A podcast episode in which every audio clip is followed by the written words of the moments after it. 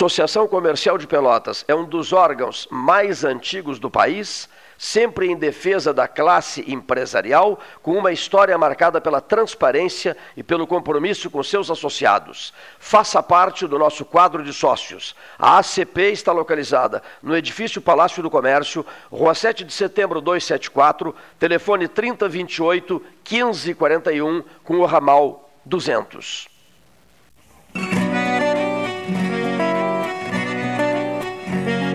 O gaúcho, desde piá, vai aprendendo a ser valente, não ter medo, ter coragem. E agora chegou o tempo dessa gente se unir pra mandar essa mensagem. Não podemos entregar o corona de jeito nenhum, amigo e companheiro.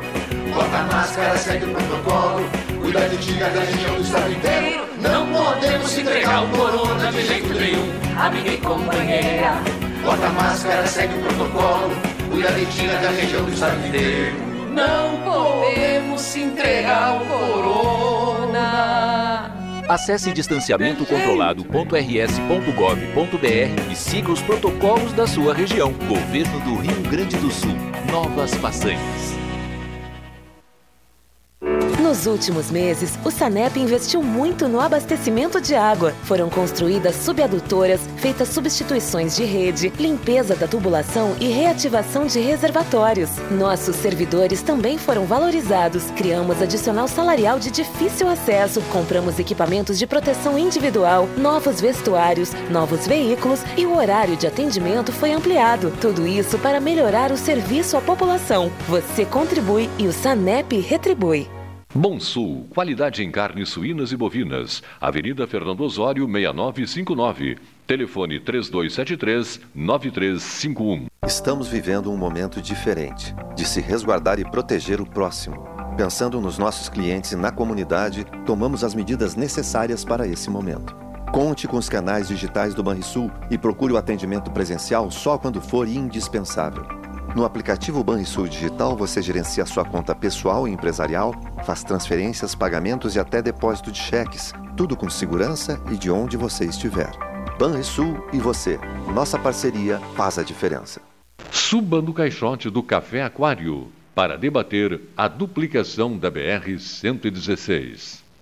Vivemos um momento onde o medo e a incerteza são sintomas que imperam no mundo. Nessas horas, precisamos nos colocar no lugar do outro e tomar atitudes pensando na saúde de todos, principalmente dos idosos. É como diz o ditado: uma mão lava a outra. Por isso, transforme as medidas de prevenção em hábitos no seu dia a dia. Cuidar de você é a melhor maneira de cuidar de todos, conter a disseminação e prevenir o coronavírus. Secretaria da Saúde, Governo do Rio Grande do Sul.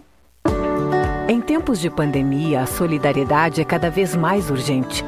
A campanha do Agasalho Ecosul convida você a doar um abraço em forma de agasalho. Selecione as peças que pode doar, higienize e deixe nos pontos de coleta da campanha. Rede T Farmácias, Postos do Guga, Macro Atacado Treixel, SESI, Colégio Gonzaga e G Gotuso. Vamos juntos abraçar essa causa e transformar o frio em calor humano. Ecosul, sempre ao seu lado.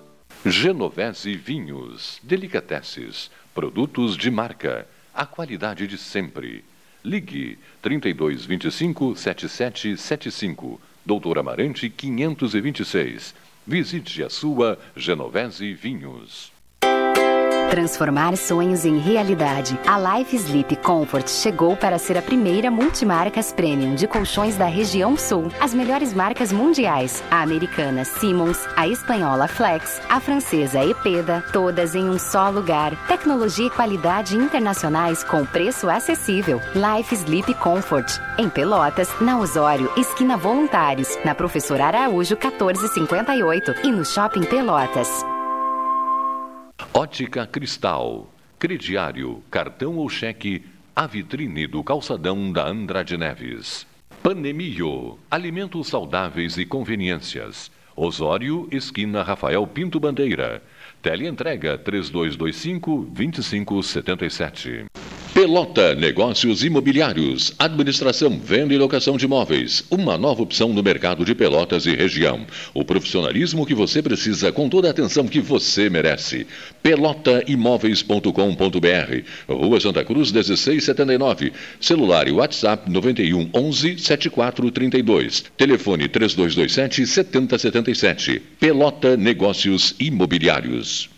Não podemos dar trégua ao coronavírus. Com o distanciamento controlado, nosso estado foi dividido por regiões e cores, de acordo com a velocidade do contágio e a capacidade do sistema de saúde. Todo sábado as cores são atualizadas e os protocolos já começam a valer na segunda-feira seguinte. Acesse distanciamentocontrolado.rs.gov.br e siga as orientações. Não esqueça, saia de casa somente com máscara e intensifique a higienização. Governo do Rio Grande do Sul. Novas façanhas. O que você acha de poder escolher como e onde será o seu imóvel próprio? Pela primeira vez em Pelotas, você terá a possibilidade de construir o seu imóvel do jeitinho que sempre quis. Acesse o site www.meuporto5.com e nos conte mais sobre o Porto 5 dos seus sonhos. Ele pode ser seu com valores a partir de 128 mil reais. Porto 5. Conte seu sonho e juntos vamos realizá-lo. Unimed Pelotas. O melhor plano de saúde, com urgência e emergência 24 horas. Clínica de Imunologia e Alergia Dr. Alcino Alcântara Filho. Rinite, sinusite, bronquite, alergia a alimentos e medicamentos, alergia de pele, testes, vacinas. Clínica de Imunologia e Alergia Dr. Alcino Alcântara Filho. Em Pelotas, Rua Princesa Isabel 280. E em Rio Grande, Avenida Portugal 213.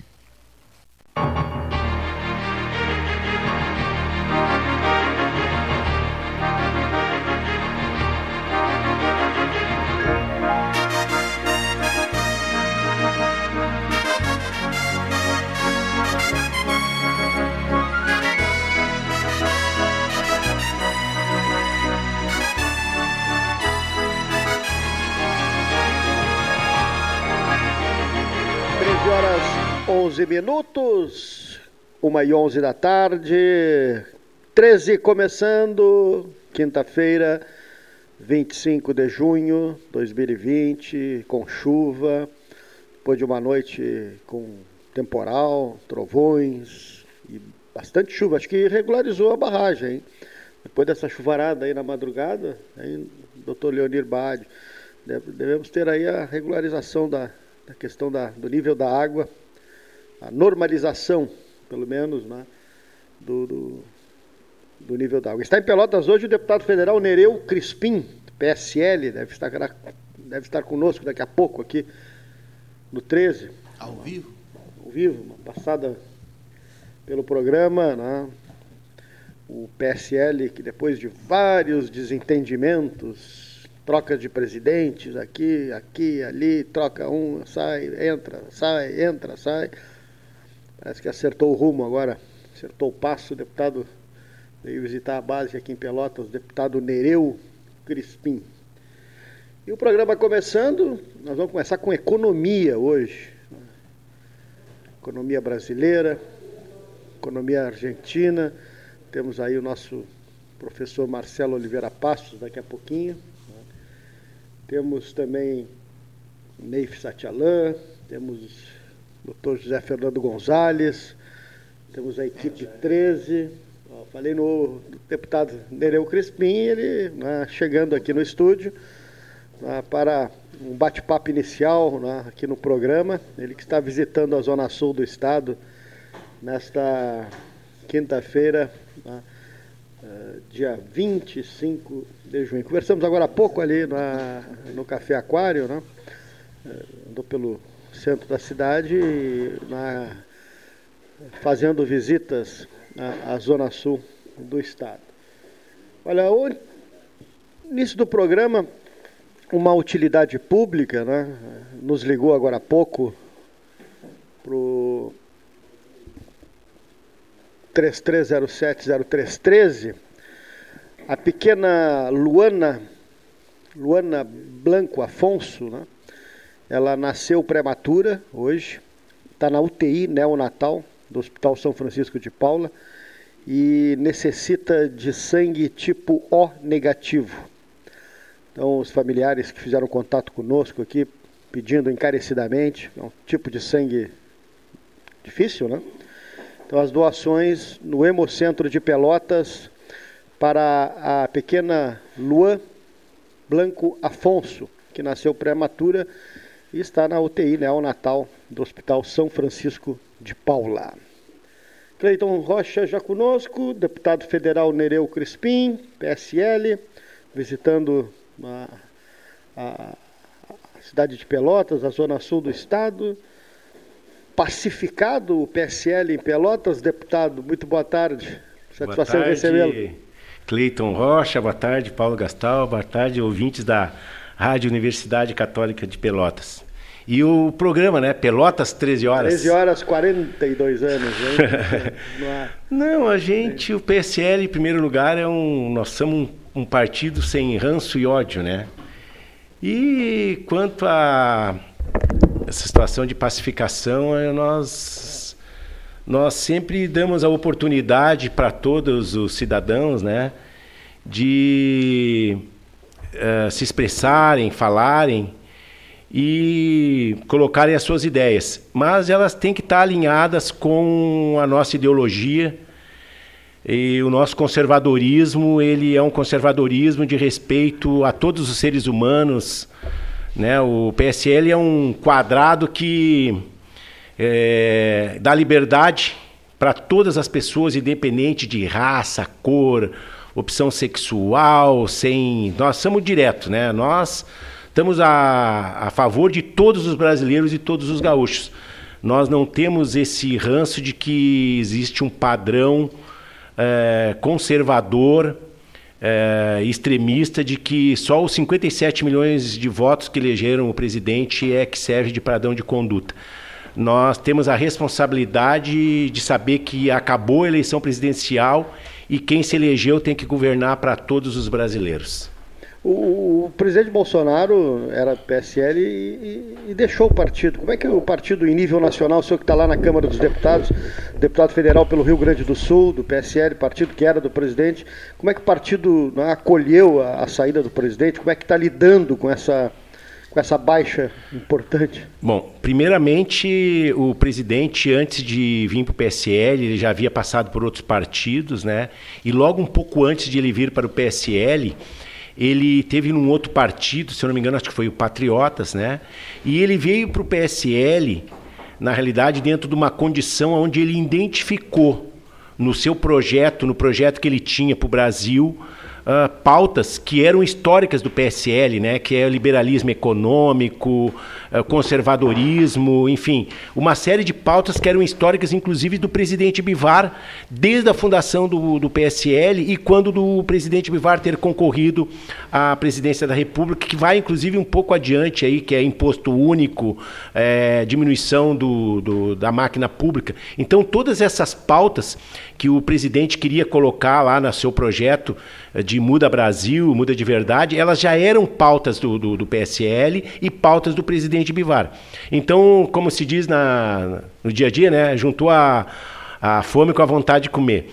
E uh, no, no, momento que o presidente resolveu deixar o PSL, uh, eh, o PSL para nós não fez muita diferença, até porque uh, nós continuamos votando com o projeto de campanha, votamos com o Brasil, votamos sempre a favor do Brasil. E, isso eu te dou um exemplo, no meu caso. E são 513 deputados federais lá na Câmara.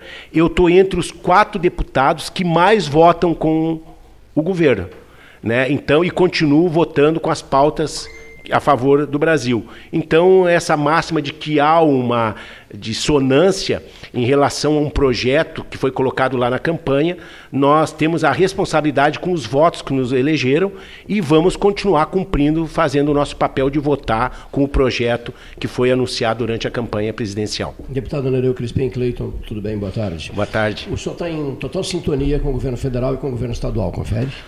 Sim, nós estamos também em sintonia com o governo estadual, com o governador Eduardo Leite, inclusive ontem estive com ele e apoiamos as ações deles em relação à Covid baseadas na ciência, mas também sabemos que temos que ter uma responsabilidade após essa pandemia de fazer a economia voltar a crescer e já tínhamos dificuldades né, em relação às atividades econômicas, mas sabemos da responsabilidade que temos primeiro com as vidas. Né? Eu sei que às vezes as pessoas não gostam dessas ações, mas a gente sabe que, eh, em primeiro lugar, tá? A vida das pessoas, alguns falam que ah, vão destruir a economia, vai fechar a economia, vai morrer mais gente. Mas a gente sabe que está eh, aí a ciência provando, são 1.300 mortes diárias e está lá o, o Ministério da Saúde hoje sem alguém que seja o craque né, como existia durante a campanha de que iriam ser um, um, os ministros seriam né, uma seleção e hoje nós sabemos o que aconteceu.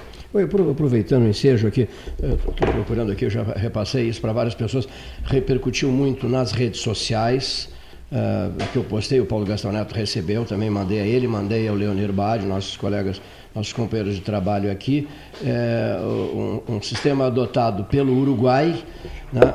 É, você, viu o vídeo, Gastão? A propaganda veiculada no Uruguai sobre distanciamento social, que é realmente espetacular o trabalho deles. Dá uma olhada depois aí, eh, quantos óbitos no Uruguai? Eu recebi uma informação de que era, o número era muito baixo, né?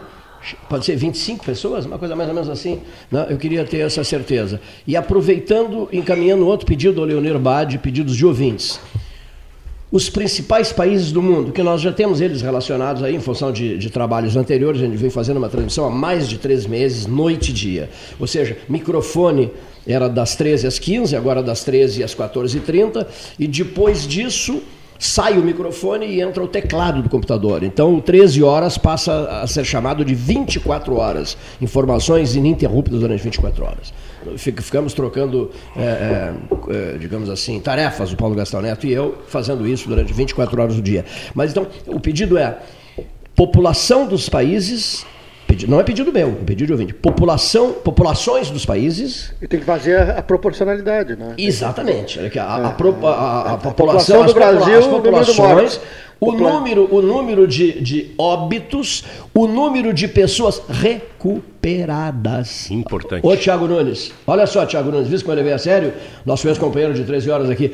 Número de pessoas recuperadas, corretíssimo, e a relação, né? População, casos e recuperados, né? É... Do Uruguai, tu queria os não, dados não, primeiro, Uruguai. Uruguai rapidamente, Uruguai, não, quantos óbitos no Uruguai? É, o Uruguai teve 26 óbitos. 26 óbitos. Sendo que os casos são 902. Hum. 902 casos no Uruguai. É. 26 óbitos. E quantos recuperados? 815 recuperados. É, isso está faltando. O ouvinte tem razão. 815 recuperados. Uruguai. Muito e bem. a quantidade de testes também, eu acho que é importante. importante tem que ter é. testagem. O número de testes? É, tem que ter sim, testagem. Sim, tem, tem que saber testagem. Já, já Tens aí o número de testes já feitos no Uruguai? Não. Não. Bom, é que a coisa. quantidade de testagem ela desvirtua esses números, né? então você é, tem que ter testagem. Então, Uruguai, muito bem. Uruguai. Não esquece então de dar uma passada depois por Argentina. Olha aqui países aqui da América do Sul, dá uma passada por, pelos Estados Unidos, pela Alemanha, pelo Japão, pela, pela, pela China, pela Tailândia, pela, pela, pela Itália, pela Espanha, por Portugal, pela, pelo Reino Unido. Isso é só para dar uma ideia para o ouvinte, né? Para que o ouvinte tenha essa ideia. As pessoas estão, deputado Nereu Crispim, seriamente preocupadas com o seguinte: a mídia brasileira dá o número de casos de Covid, né? Dá o número de óbitos, mas não se concentra no número de recuperados, essa é uma falha, e além dessa falha, não estabelece a, a, a proporcionalidade, né, com o número de habitantes de cada país. E Isso então deixa a pessoa. E a morte por milhões, né? É, por, pois por milhão é, também. As é, pessoas é, ficam alarmadas. Uma outra coisa que eu só vou aproveitar para fazer o registro aqui, antes que eu esqueça. Tá à vontade, o senhor tem tempo não? Não, não, tem, não, tem, tem, tem, pode, vai em que frente. é o seguinte, Paulo e eu temos tratado disso com muita frequência, que é o seguinte. Eu vejo muita televisão tarde da noite, certo? Tarde da noite, tarde da noite, tarde. Às, às, vezes tendo que tomar um, um chá, um rivotril. Não, rivotril não, porque eu vou dormir. Um calmante. Um calmante é pra... inacreditável que uma republiqueta, isso é típico de republiqueta, ela comece a propagar. Eu, tô, eu fiquei, fiquei estarrecido essa madrugada. E rádio também, Paulo, no centro do país. Muito bem. os gigantescos, os terríveis, os imbatíveis, os cruéis, os assassinos, essa praga chamada gafanhotos. Sim, decretada emergência hoje no Brasil. Não, eu sei. Casa mas, do gafanhoto. Não, eu sei. Mas, pois é. O Ministério da, da Agricultura decretou emergência. As pessoas em a pânico. A ministra da Agricultura dando entrevista hoje pela manhã só, só em gafanhotos. Gafanhotos. República dos Gafanhotos. Olha aqui. Os gafanhotos. Olha aqui. Ouvimos especialistas aqui. O 13 horas tem esse cuidado de ouvir os especialistas. O, o Luiz Clóvis Belarmino foi incansável conosco ontem, e, e o Roberto Krebs Baltar, e outros e outros e outros. Eu vou citar daqui a pouco. Os especialistas tranquilizam qualquer um. Eu boto, boto abro o microfone para especialista. Para especialista. Alô, demais colegas de, de mídia, de, de, de, né? de enfim, do rádio, jornal, televisão, tudo. Olha aqui, ó. Vamos abrir microfone para os especialistas, porque senão vai virar um, um caos esse país. Olha aqui, ó. O gafanhoto vai entrar aqui e vai nos, vai, vai nos nos sacrificar. os universitários. Pelo amor de Deus, mas pelo amor. Olha aqui, os gafanhotos desviaram a rota, né? O Roberto Cleves voltaram ontem, ah, Luiz Clóvis Belarmino, foram brilhantes ontem. Morrem com frio. Os gafanhotos vão entrar no desviaram a rota, né? foram para o Uruguai, país mais tranquilo. Olha aqui, ó. Foram, não, já está frio, tá bom. Sim, tá, tá, o tá, frio, não, vamos, não vamos causar no Uruguai. O frio, o frio os mata ao natural. Mata os gafanhotos ao natural. Esse frio que vai chegar hoje. Hoje, é. Hoje. Então, olha aqui. Mas para quem ligou rádio na madrugada, como eu liguei, só para fazer o teste, ou ligou televisão, os canais de TV do país, não ouvem os especialistas e ficam ali projetando terrorismo puro. Mas, meu Deus do céu, não fique com medo do gafanhoto. Gafanhoto, nós, nós temos um restaurante num município novo aqui da Zona Sul, depois vou lhe, vou lhe falar sobre esse município, que é Patópolis Beach, que é um restaurante lá chamado Mirante. O Paulo Gastal até aconselhou o chefe de cozinha, porque ele é chefe de cozinha também. Disse, olha, senhor, eu vou lhe sugerir, prepare tomates verdes e gafanhotos fritos no restaurante Mirante, né? E Pelotas tem muito torcedor do Palmeiras, palmeirenses, e vão tomar conta do restaurante Mirante. Então, nós vamos comer os gafanhotos. e não seremos, não seremos por eles atingidos. Bom, esse era um comentário que eu precisava fazer. Comentário número dois. Você não faz. Deputado, ouça bem o que eu vou dizer aqui. Grave aí, por gentileza. Eu quero mandar essa gravação para algumas pessoas. É impossível fazer é, com duas andorinhas fazer verão. Não se faz verão com duas andorinhas. Não se faz inverno com dois pedaços de toco duas achinhas. É impossível fazer inverno, que eu digo aquecer o, o, o, corpo diante de uma lareira. Com dois tocos não se faz inverno, com duas andorinhas não se faz verão. O 13 horas, o Paulo Gastão Neto, que está diante do senhor, foi quem elaborou um projeto maravilhoso que envolve 35 rádios, envolve cientistas do mundo inteiro. Europa, Ásia, África e Américas. Américas.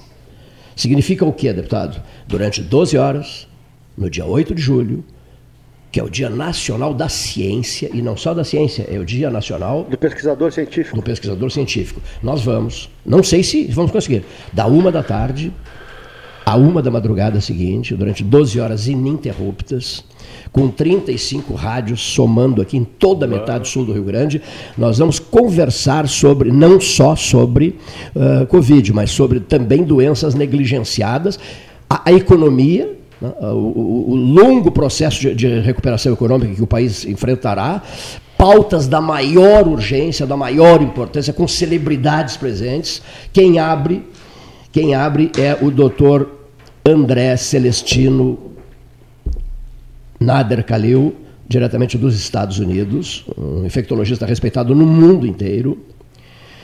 E depois vamos ter, por exemplo, na área não, duas coisas ao mesmo tempo é impossível. Na área cardiológica vamos ter o doutor Leopoldo Piegas, São Paulo, que foi presidente da Sociedade Paulista de, de Cardiologia e presidente da fundação do ministro famoso, aquele ministro de Brasília, famoso ministro da Saúde, me ajuda? Famoso ministro da Saúde que se consagrou no Brasil, já é morto. Né? Fundação Adib Jatene, presidente da Fundação Adib Jatene. Não, essas celebridades abrem, não, não só esses. E no, temos uma celebridade canadense, Toronto, é isso, Leonir Bade? Toronto, né? E por aí vai. Bom, agora o que eu quero dizer é o seguinte: duas andorinhas não fazem verão. Dois tocos, duas achinhas dentro da lareira não fazem inverno. Então, se as autoridades municipais, estaduais, se as áreas da saúde do município e do estado não se envolverem por inteiro num trabalho espontâneo, inventado pelo Gastalho por mim, nós vamos suspender as 12 horas científicas do dia 8 de julho de 2020. Deu um trabalho desgraçado articular 35 rádios. Agora, se caso não haja sensibilidade pública do poder público, nós vamos agradecer aos ouvintes e vamos ficar em casa, em silêncio. Aliás, a Zona Sul merece silêncio. Às vezes, em determinadas ações, ela merece silêncio. Que a gente cruze os braços e recupere aquela frase do Delgar Soares: Nós nos abandonamos. Somos preguiçosos. Não somos solidários, não pegamos junto, não somos parceiros, somos incapazes. A frase é da prefeita Paula. Somos incapazes, às vezes, de, de transformar uma grande causa numa bola de neve.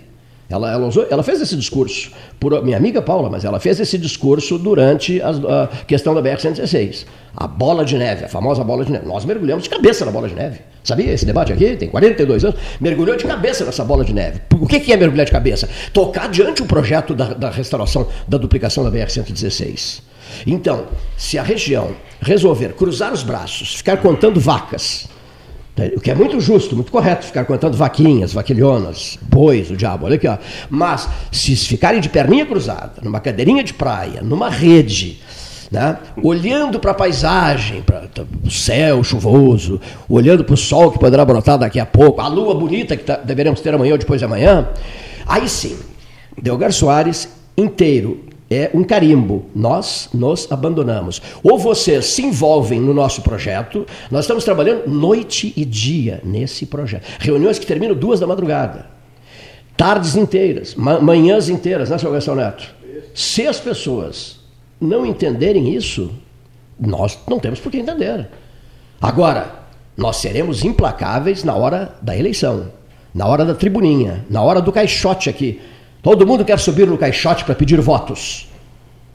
Nós estamos querendo subir no caixote não é para pedir votos, mas é para pedir saúde para a população de Pelotas do sul do Rio Grande, sul e fronteira do Rio Grande. Nós estamos querendo subir no caixote para alertar a população, esclarecê-la com o que precisa ser esclarecido. O comportamento caseiro, o comportamento na rua, o uso da máscara, os riscos que ela corre, os especialistas dando instruções necessárias para o público ouvinte. Nós não estamos à cata de voto, seu Paulo Gastão Neto e eu. Nós estamos voltados para uma 12 horas que é também, além de científicas, uma 12 horas de solidariedade, de esclarecimentos. Agora, se vocês não quiserem se envolver, o conjunto da sociedade pelotense, sobretudo das áreas públicas, vocês nos avisem. Mas sem muita frescura, numa frase curta, tá entendendo? Estamos fora, não vamos ajudar, não vamos participar, não vamos isso, não vamos aquilo, não vamos aquilo, e a gente suspende. Vamos parar com essa novelinha, sabe, essas longas novelas, aquelas longas novelas. Não, vamos ver, vamos ver, vamos ver, vamos ver, vamos ver. Aqui, o negócio é o seguinte: nós vamos mobilizar o Rio Grande do Sul inteiro, celebridades brasileiras e de outros continentes. Mas isso dá muito trabalho. Duas andorinhas só não estão conseguindo fazer verão.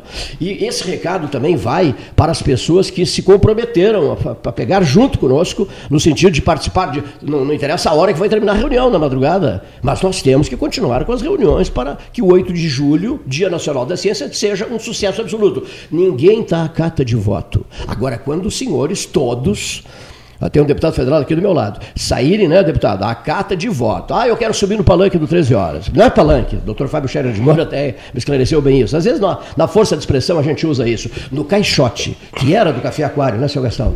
Quando você desejar subir no caixote do 13 horas, você tem que estar com a consciência tranquila. Eu ajudei aquela turma do sétimo andar a montar uma histórica 12 horas científicas. Ou nós seremos os cobradores disso depois. Vocês não fizeram absolutamente nada. Não é por nós, hein? Eu suspendo aqui, o Gastão e eu suspendemos e está resolvido o problema. Aqui, Vocês não fizeram absolutamente nada pela população regional. Ou seja, fecharam os olhos para um movimento radiofonizado de 12 horas ininterruptas. Ponto final. Recado dado. Prosseguindo, deputado Nereu Crispim. O partido, o seu partido já está com o, o, o cenário definido aqui para 2020. Não, antes disso, a eleição de 2020 será realizada, eh, será transferida, será transferida, né? Uh, pouco. O Senado já assinou ontem, né? Votou Sim. ontem com a prorrogação para 15 e 20 de dezembro. Agora vai estar tá vindo para a Câmara, né? E a tendência está bem dividido. Eu, inclusive, sou a favor da prorrogação. O senhor né? é a favor da prorrogação? Sou a favor da prorrogação. Ah, os prefeitos, muitos que são candidatos à reeleição, não querem trocar de data, né? É... E aí entra aquela pressão no deputado. É, entra a pressão, mas uh, vamos dizer assim, né? Eu acho que 30 dias se salvar algumas vidas, né? Já é o, já eu acho que já já tem um ganho, né? Eu acho que hoje nós temos tecnologia para vamos dizer assim, agilizar as coisas, né? Agilizar nesse momento da prorrogação ou criar alguma rotina diferente, de repente a votação em dois dias, também no dia 15, no dia 16, as pessoas que são da, da do, do, risco né, de pegar uh, essa, essa Covid de repente cria uma fila separado, cria um ambiente separado, né? Nós temos alternativas, né? Mas eu acho que é necessário ter as eleições. Aqui, ó, tá aqui, eu já tenho, já me Deputado, eu não posso deixar de fazer uma, uma pergunta em relação Opa. aqui especificamente a, a Pelotas. O senhor teve um dissabor aqui com um companheiro de partido, com, que entrou com uma, uma ação na, na, na Tribunal Eleitoral, tentando né, seu mandato para ficar com a vaga. Como é que o senhor trabalhou com essa, essa questão? Olha, Já que uh... estamos em Pelotas e aqui foi, de certa maneira, o palco é... dessa, dessa questão toda. E outra coisa, eu queria que o senhor falasse também para o nosso ouvinte a, a, a sua região, é? quantos votos fez aqui em Pelotas, qual é a, qual é a sua região. Uh, eu fiz. Eu fiz 229 votos aqui em Pelotas, né? Mas não deixo de prestigiar a cidade. Eu vou em cidades onde eu fiz um voto. Sim. Fiz voto em 400 municípios aqui do Rio Grande do Sul, né? É, gosto sempre de ressaltar que eu nunca fui político, exerci cargo público, né? Eu era da sofrência, tinha um CNPJ, uhum. né? Como tantas pessoas aí, né, empreendedores corajosos, né, inclusive estão atravessando essa pandemia com todo esse problema na economia. Sou solidário a eles e em que as, os entes públicos tenham a sensibilidade de quando ao ver a, a reativação da economia, dê instrumentos para que esses corajosos que geram emprego e renda tenham a sua vida facilitada na hora de voltar à atividade de suas empresas. Em relação a essa pergunta que você me fez sobre cassação de mandato, né? É, eu sou muito direto e não tenho medo de tomar posição. Eu acho que criminoso tem que estar na cadeia. E certamente pessoas que é, criam fatos inverídicos é, e inclusive criminosos vão pagar por isso. É, eu tenho a confiança do presidente nacional do partido, que é o presidente Bivar. É, inclusive sou o presidente do PSL aqui no estado, né? Tenho a confiança da bancada nacional do, do PSL, senadores. É, tenho um, um, histórico de 30 anos ligado à construção civil. Né? Vim muito a Pelotas quando, na época, teve uma empresa que eu trabalhava, que você posso citar o nome? Pode, é, as lojas Tumeleiro. Né? É, quando na construção civil, inclusive uma vez trabalhei junto com uma empresa aqui, Tedesco, que fez uma reforma na telefônica, claro, aqui claro. também em é, Pelotas, né? E tenho amigos aqui em Pelotas, na construção civil. É, na, tem problema citar o nome da empresa? Não tem problema. Não, a empresa Schumann, né, que é concreteira. Debate livre. Debate livre. A empresa Schumann, né? É. a gente já fez, tinha feito algumas parcerias, área de concreto, né? Que é o meu ramo de atividade. Né? E então a gente sabe que eu sei de onde eu vim, vim de família humilde, né? E a gente sabe da história de, que tivemos. E como foi provado aqui já no tribunal, foi feito o julgamento, eu ganhei de 7 a 0. E isso já deu uma repercussão. Até fizeram um recurso para Brasília, mas a gente já uhum. sabe onde é que isso aí vai dar. Mas tenho total apoio do presidente Bivar, que é uma pessoa interessada nos problemas brasileiros, interessada em resolver o problema dos estados, me dá prestígio aqui no Rio Grande do Sul e autoridade para é, tocar o partido. Nós temos aqui Hoje vamos participar das próximas eleições municipais, onde tem 90% dos eleitores aqui no estado levando uma mensagem de capacidade de fazer entregas. A gente sabe que tem todo esse apelo do novo, é, da renovação, mas nós não podemos deixar de tirar as coisas boas da política, inclusive porque nós temos pessoas que têm vários mandatos que são boas. Às vezes as pessoas, ah, não, mas eles estão lá há muito tempo. Mas nós temos que pegar as pessoas boas, como dizem no futebol, né? Os, os cascudos, né? Isso, que, isso, é. Os cascudos, né? É. Que tão, precisa lá dentro do time para ter a responsabilidade de, às vezes, apoiar os mais novos. Então, nós. Nós também criminosos, né? É, mas os criminosos é, certamente vão pagar pelo que eles não fizeram mal para mim, eles fizeram mal para eles mesmos. Eles não têm nome, é. deputado. Eu, pra, é que como essas pessoas para mim não existem, né? Elas estão fora, são carta fora do baralho. É só ver o histórico delas que já basta, né? E, e não são só um, são um grupo, né? Então eu não, nem gostaria de tocar nisso, que isso aí é página virada para mim.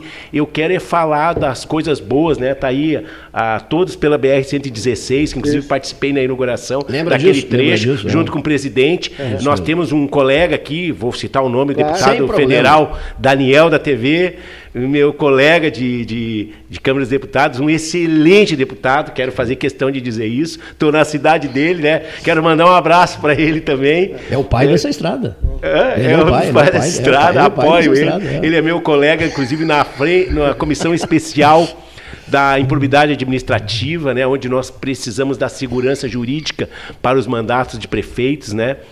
E também O eh, PSL o PSL está indicando um nome para a chapa majoritária para a eleição desse ano aqui. aqui Nós Pelotas. temos uma proposta de ser vice eh, aqui com o nosso colega Henrique, né, que veio para o partido. José Henrique Medeiros Pires. José Henrique Esse Medeiros. é qualificado. Esse é Ah, qualificado, esse é né? qualificado. É, ele, ele é bom. Eu conheci ele em Brasília e depois tive em alguns dois, três eventos. Esse é qualificado. Quando eu, eu convidei ele para vir para o partido, ele, olha, vou pensar. coisa. No dia que ele, ele assinou a ficha com a gente, comuniquei o presidente Bivar. Foi uma satisfação para nós.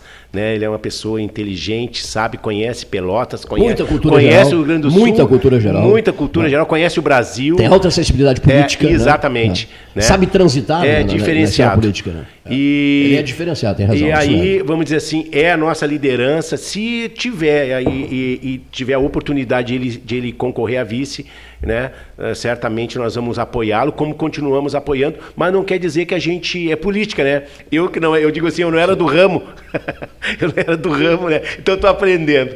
Mas a gente sabe que tem um amigo meu que diz assim que política é assim: você olha para cima tem sol. Você olhou para baixo, daqui a pouquinho você olha para cima tem nuvem. É mais ou menos isso que As acontece. nuvens sempre mudando de As posição, nuvens né? sempre mudando de Né? posição, né? sempre mudando de posição. Mas o que que tem? Eu acho que tem que ter uma característica. Eu procuro na política ser um. Até diziam que eu, não- eu nunca ia me eleger ia, ia ser político, porque eu sou meio super sincero, né?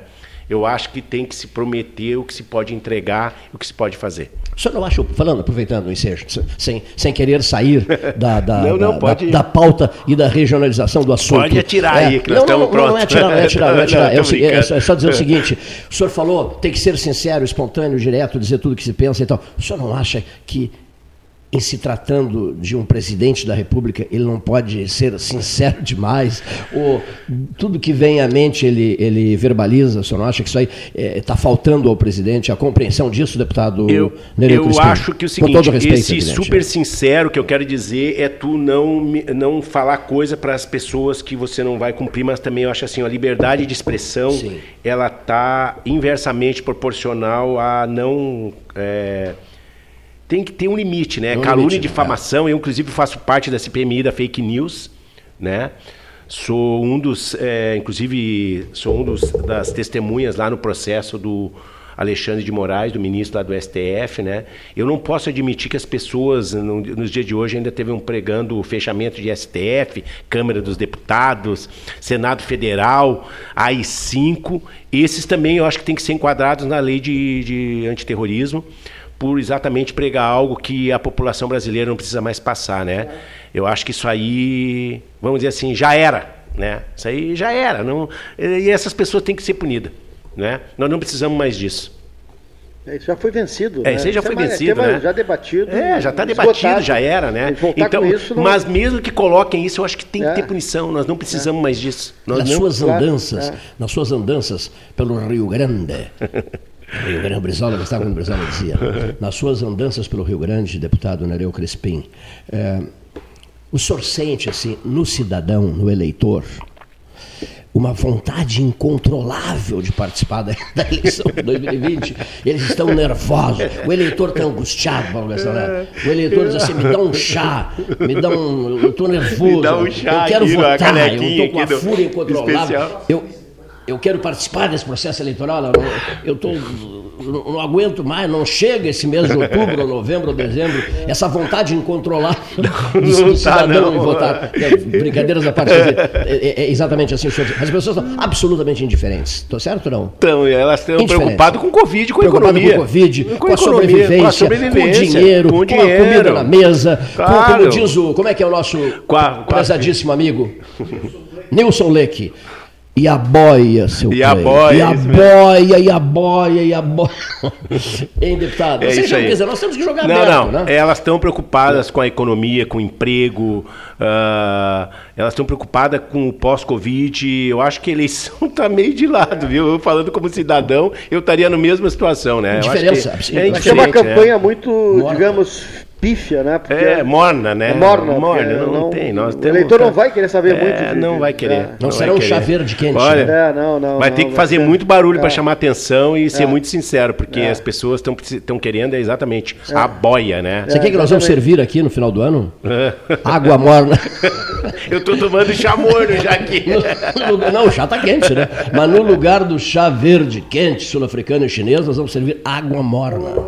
Água morna para o eleitorado. Bom, para o eleitorado não, para os políticos. tá?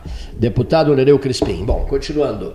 É, o Rio Grande do Sul, diante desse cenário, é, as políticas estão corretas na sua avaliação de, de- de atendimento à questão da Covid-19. Sim, sim. E como é que o senhor vê essas bandeiras? Como é que o senhor vê eh, esses aumentos de casos? Como é que o senhor vê eh, Porto Alegre, vivendo um momento difícil, né? Porto Alegre. Sim, né? sim. Tenho falado Se lá projetava um cenário favorável para Porto Alegre, mas complicou, né, deputado? É, eu, eu sempre eu tenho com, com todas as capital. pessoas que eu To- converso. Todos os olhos postos na capital, né? Tem que ser. É, eu acho que nós temos que incrementar a testagem. Eu acho que a testagem é o segredo de mapear onde está e daí você vai diminuir a, a intensidade dessas bandeiras, né? Na hora que você, toda, a gente está provado isso aí pela ciência de que se você localizar onde está o vírus, você consegue segregar aquele grupo naquele local e, e deixar os outros liberados. Não, não adianta. Então, quando, inclusive você agora estava anotando aí para Isso. como é que é para os 35 Para as 12 horas científicas. Para 12 horas Ninguém científicas. tá dando a né? mínima importância é, para as 12 horas é, Foi o que fez a Chi- a China, né? É. Teste em massa. né, E teste em massa, né? Inclusive, é uma, eu vou fazer uma crítica àquele ministro que assumiu logo após o Mandetta, disse que tinha deixado um plano de testagem e não aconteceu. No né? caso, o ministro. O ministro, ministro, ministro. Substituiu o Mandetta. Substituiu o É, Mandetta. Não me lembro do nome dele, mas. Não, a é, ideia dele estava certa, né? É. Nelson Teich, Ele, é. inclusive, né, ele disse, olha, eu estou deixando um plano de testagem. Tanto que agora o governo está anunciando a Né? testagem em massa. Que tá A testagem em massa é que vai dizer Mas nós estamos, o senhor falou agora há pouco por milhão de habitantes, né? Que é, É. uma- que é importante. É Também o teste por milhão, nós estamos O muito teste, abaixo. por- nós estamos muito abaixo. Nós Eu tenho município dez- com dez 200 vezes mil habitantes que testou 300 pessoas. Não tem, não, não, não, não tem como controlar isso. Né? Então, é exatamente isso. Eu acho que tem que ter um incremento das testagens. Né? A hora que fizer a testagem. E aí você tem um percentual exato do. do- do- E você sabe onde é que o vírus está, né? Onde É. está a propagação. Então, Eu acho é o que. o- né? É o achômetro, É. exatamente. É, isso aí. Testagem é o segredo. Se eu, se eu recebesse um aviso assim, deputado. Aqui em Pelotas fez a, a pesquisa, na Universidade Federal de Pelotas fez a pesquisa, mas não com teste, ela fez a pesquisa na- de maneira de em, entrevistas. né? Entrevistas. E aí faz um- uma projeção na aritmética, uma projeção, né? mas o que dá a realidade da, da- da situação é o teste. E, e até porque daqui a pouquinho você está colocando uma bandeira, ou então segregando, ou proibindo de a- ter atividade econômica por causa de dois, três casos, quando se você tivesse a testagem, você saberia que tem lá, são 200, tá, então fecha. Ah, não tem. Isola dois e pronto, e acabou o assunto, deixa funcionando, né? Eu acho que é o segredo é a testagem. Como fez a China. É, como fez a China, Tem exatamente. municípios quando a bandeira está amarela que não tem transfer nenhum caso. Exatamente, é Então, isso aí mesmo. É a tem- testagem que Faz- você O identifica. Uruguai, tem- o Uruguai, Paulo, fez te- te- testagem também, né? Fez testagem. fez, 29 fez, óbitos. fez, fez, 29 fez. óbitos. Eu Qual é a até, o- até o Paraguai dizem Uruguai, que hein? conseguiu controlar bem, né? Leonir, qual é a população do Paraguai. Uruguai? Paraguai também conseguiu. Também, né? Hein? 3 milhões. Tem um país, é o Vietnã, que não teve nenhum um Não ouvi, óbito. não ouvi. Tem um. Tem um. Eu até posso. 3 dar uma- milhões e meio de habitantes. 3 milhões e meio de habitantes, 29. Perdão, perdão. 26 óbitos. Olha aqui, um, um registro aqui, aproveitar para fazer assim. Se, se alguém chegasse autoritariamente e me dissesse assim, deputado Nereu Crispim, o seu microfone será calado no final do ano de 2020. Qual o desejo que o senhor deixaria eu expressar? Qual o, de- o último desejo? Qual seria o seu último desejo? Digo, expressado nesse microfone. E eu diria assim que os outros, né, que assumirem a missão de dar continuidade aos grandes debates políticos, jamais esquecessem dos respiradores superfaturados. Quero ouvir o senhor sobre isso. Os respiradores, e até aproveitar o ensejo, Gastão, e esclarecermos a questão Belém do Pará. tá? Mas, primeiramente, Olha, a questão eu. dos respiradores. Às vezes a gente se sente constrangido. E eu, como parlamentar que indico em, eh, as emendas, né, em parlamentar, inclusive agora, foi disponibilizado pelo governo federal um, verbas eh, suplementares para atendimento do Covid-19, comprar respiradores. No- olha, é, é um eu tenho cobrado, inclusive, prestação de, a prestação de conta do, do investimento desses valores. Né? É constrangedor, é, no momento desse, a falta de, de, de cidadania, a falta de, de Respeito, humanidade. né? De dignidade, De né? dignidade. Vergonha na cara. Vergonha na cara, né? É, assim, ó, Uma guilhotina tem- espera aqui, por um ó, safado É desse. cadeia. Eu- Não uma guilhotina, Tem, tem que botar na cadeia, Uma acabou o guilhotina. assunto. Cana. Deveria esperar pra um safado Cana e desse. acabou o assunto. Entendeu? Não tem, não tem, não tem justificativa para isso. Não tem Mas justificativa. continua, né, deputado? É, mas, a- mas é que tem aí o Ministério Público, Polícia Federal, nossas polícias civis e, a- e os Ministérios Públicos Estaduais para atuar, né? Eu acho que tem que. É cana e acabou. Cana, Que cadeia. vergonha, mas que É uma vergonha, não tem. É, vejamos, Amazonas fez isso. É, Pernambuco fez isso. Pará. Pará fez isso. Santa Catarina, Santa Catarina. Santa Catarina. Mas que vergonha, Que Santa vergonha. Catarina. Rio de Janeiro, Rio de Janeiro. que vergonha. Mas que vergonha. Mas que vergonha. Eu, eu noto na rua a indignação das pessoas. Tem que deixar preso até vir o julgamento, não tem nada de Depois habeas corpus, um cara de esquece pau o juiz. desse, é- vem o ano eleitoral, chega o mês de Cana, dezembro, novembro, cana. dezembro, ainda se apresenta como candidato, É, meu Deus do cana. céu. Cana. Hein? Que coisa, né? No microfone. É um juiz, né? É um juiz, é um juiz, né? É juiz. E, e mais Cana. do que isso, o, o Witzel conta numa gravação que eu tenho, num vídeo que eu tenho, que ele diz assim: as pessoas chegavam para mim e diziam, doutor Witzel, olha só o que o Cabral fez, o Sérgio Cabral fez. É, o senhor, pelo amor de Deus, eh, não nos decepcione, reerga o rio. E ele dizia: não, eu vou reerguer o rio porque esse exemplo, Sérgio Cabral, fica- ficará diante dos nossos olhos para todo sempre. Então eu vou, eu vou refazer o Rio de Janeiro, meu. Eu tenho esse vídeo, meu O interessante dele é que a quantidade de evidências e provas, como o juiz gosta É. de dizer, né? Sim. É, é enorme, né? Então, Eu, eu já dei uma sugestão, olha aqui, ó, que, no dia aí- da, que no dia da aí- cassação dele. Não, aqui, não, não, Que no dia da cassação dele, se caso. Bom, também, depois que a Câmara, a Assembleia Legislativa do Rio, Meu é foi unânime, não foi? Não, unânime não, teve uma abstenção. É, uma abstenção. Olha aqui, ó. Eu acho que deveriam. eh, deveriam. eh, agora é a moda, né? O Brasília e a Alemanha, o 7 a 1 desta feita no Maracanã, num telão, aqui, ó, coloca um telão no centro do Maracanã, suspenso, que nem no Estádio Nacional de Toca, eles põem suspenso, aquela final de, de 1995 que eu assisti, põe ali Brasil 1, Alemanha 7, e nesse dia o convidado de honra será, o convidado de honra será o, o Witzel, né, para dar o pontapé simbólico, não, não haverá jogo propriamente dito, mas enfim, ele vai lá no meio do campo, e dá um pontapé simbólico, assim, eh, abrindo, eh, abrindo a, a- a- semifinal da, da- da- da- daquele, daquele Mundial. e recebe a faixa lá no meio do campo. Vamos dar uma faixa para ele. Olha aqui, ó, Hermes Rockenbach, doutor Hermes Rockenbach, que está conosco aqui no estúdio. E vamos colocar uma faixa, uma belíssima faixa, pentacampeão. Olha aqui, ó. Penta, ou seja, é o quinto governador do Rio preso. Não, ca, caçado, caçado, e não sei se será preso ou não, mas enfim, será o quinto governador do estado do Rio de Janeiro retirado do cargo por safadeza, por corrupção, por isso, por aquilo, por aquilo outro. Né? E, o, e o idiota que vota, a ovelhinha de Pinheiro Machado, eu chamo as ovelhas dóceis e bondosas de Pinheiro Machado, que vão para a fila, né, deputado? Para eleger alguém e confiar em alguém. Entregar a esse alguém a chave do cofre. Não é verdade? Porque o sujeito ganha a chave do cofre. Né?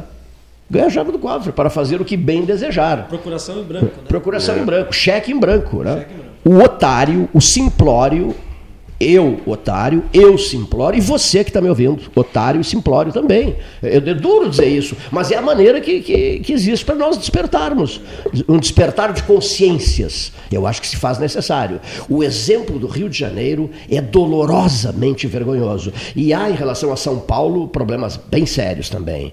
Há em Amazônia, o Amazonas, eu sempre comento com meu amigo Alessandro Orengo, da Genovese Vinhos, que é uma, a casa dos vinhos número um de Pelotas, e o Alessandro Orengo de cuidado, de cuidado com o que é, Cleiton? Não te compromete, mas com o que? Com o que? Você está achando que eu possa me comprometer? Eu digo, não, meu velho, você importa vinhos.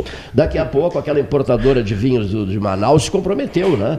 Porque o governo do estado do Amazonas investiu 770 milhões de reais comprando respiradores superfaturados. Tudo pagamento antecipado. De, de, não, e, pagamento antecipado. Que teta, hein? Comprou de quem? De, de, uma, de uma importadora de vinhos. Comprou de uma importadora de vinhos o governo do estado do Amazonas. Concorda comigo? É inaceitável, não é, Crispim? É inaceitável. É inaceitável. Né? Então, essas coisas a gente precisa tranquilamente. Oh. Seja bem-vindo, Everton é, Deix. Né? Faz, faz o teu. Delegado regional, FIEP. RS, seja bem-vindo. Tá de máscara, rapaz. Ele é mascarado ou não? Não, não, não, não é. Só por lei. Só por lei. Aqui, ele, Agora o sujeito... Ele é atleta, né? Foi zagueiro do Inter de Santa Maria. É lá. mesmo, né? Exatamente. Zagueiro do Inter de Santa, Inter Santa Maria. Santa Maria. Da boca do monte. Da boca do monte.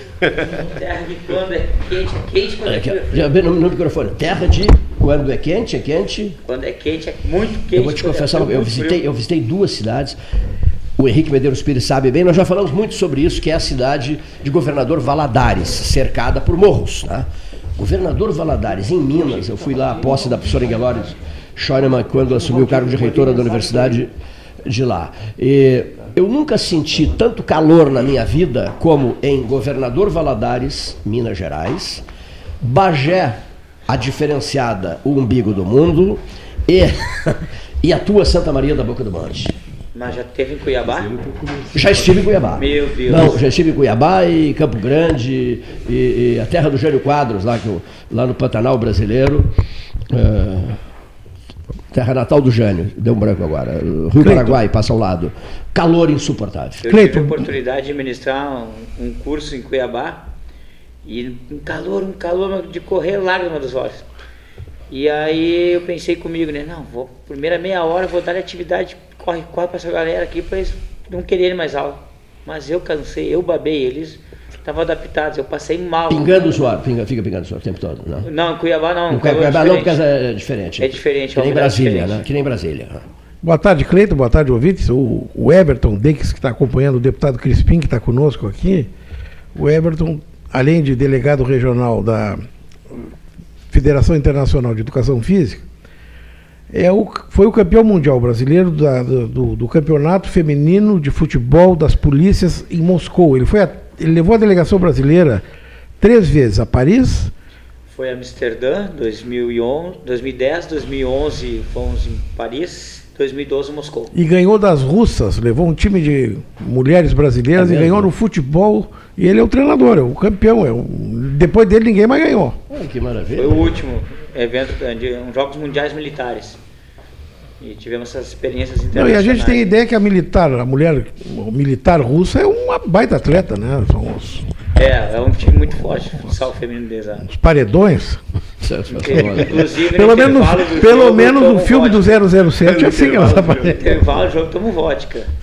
E vodka 100%. Vodka. Mas, mas pode tomar trago assim no jogo de futebol? Mas lá? é que é um evento, não é uma Olimpíada, não é um, um, evento da não, não, CBF. não tem bafômetro, no caso. É, o bafômetro não chega para o russo.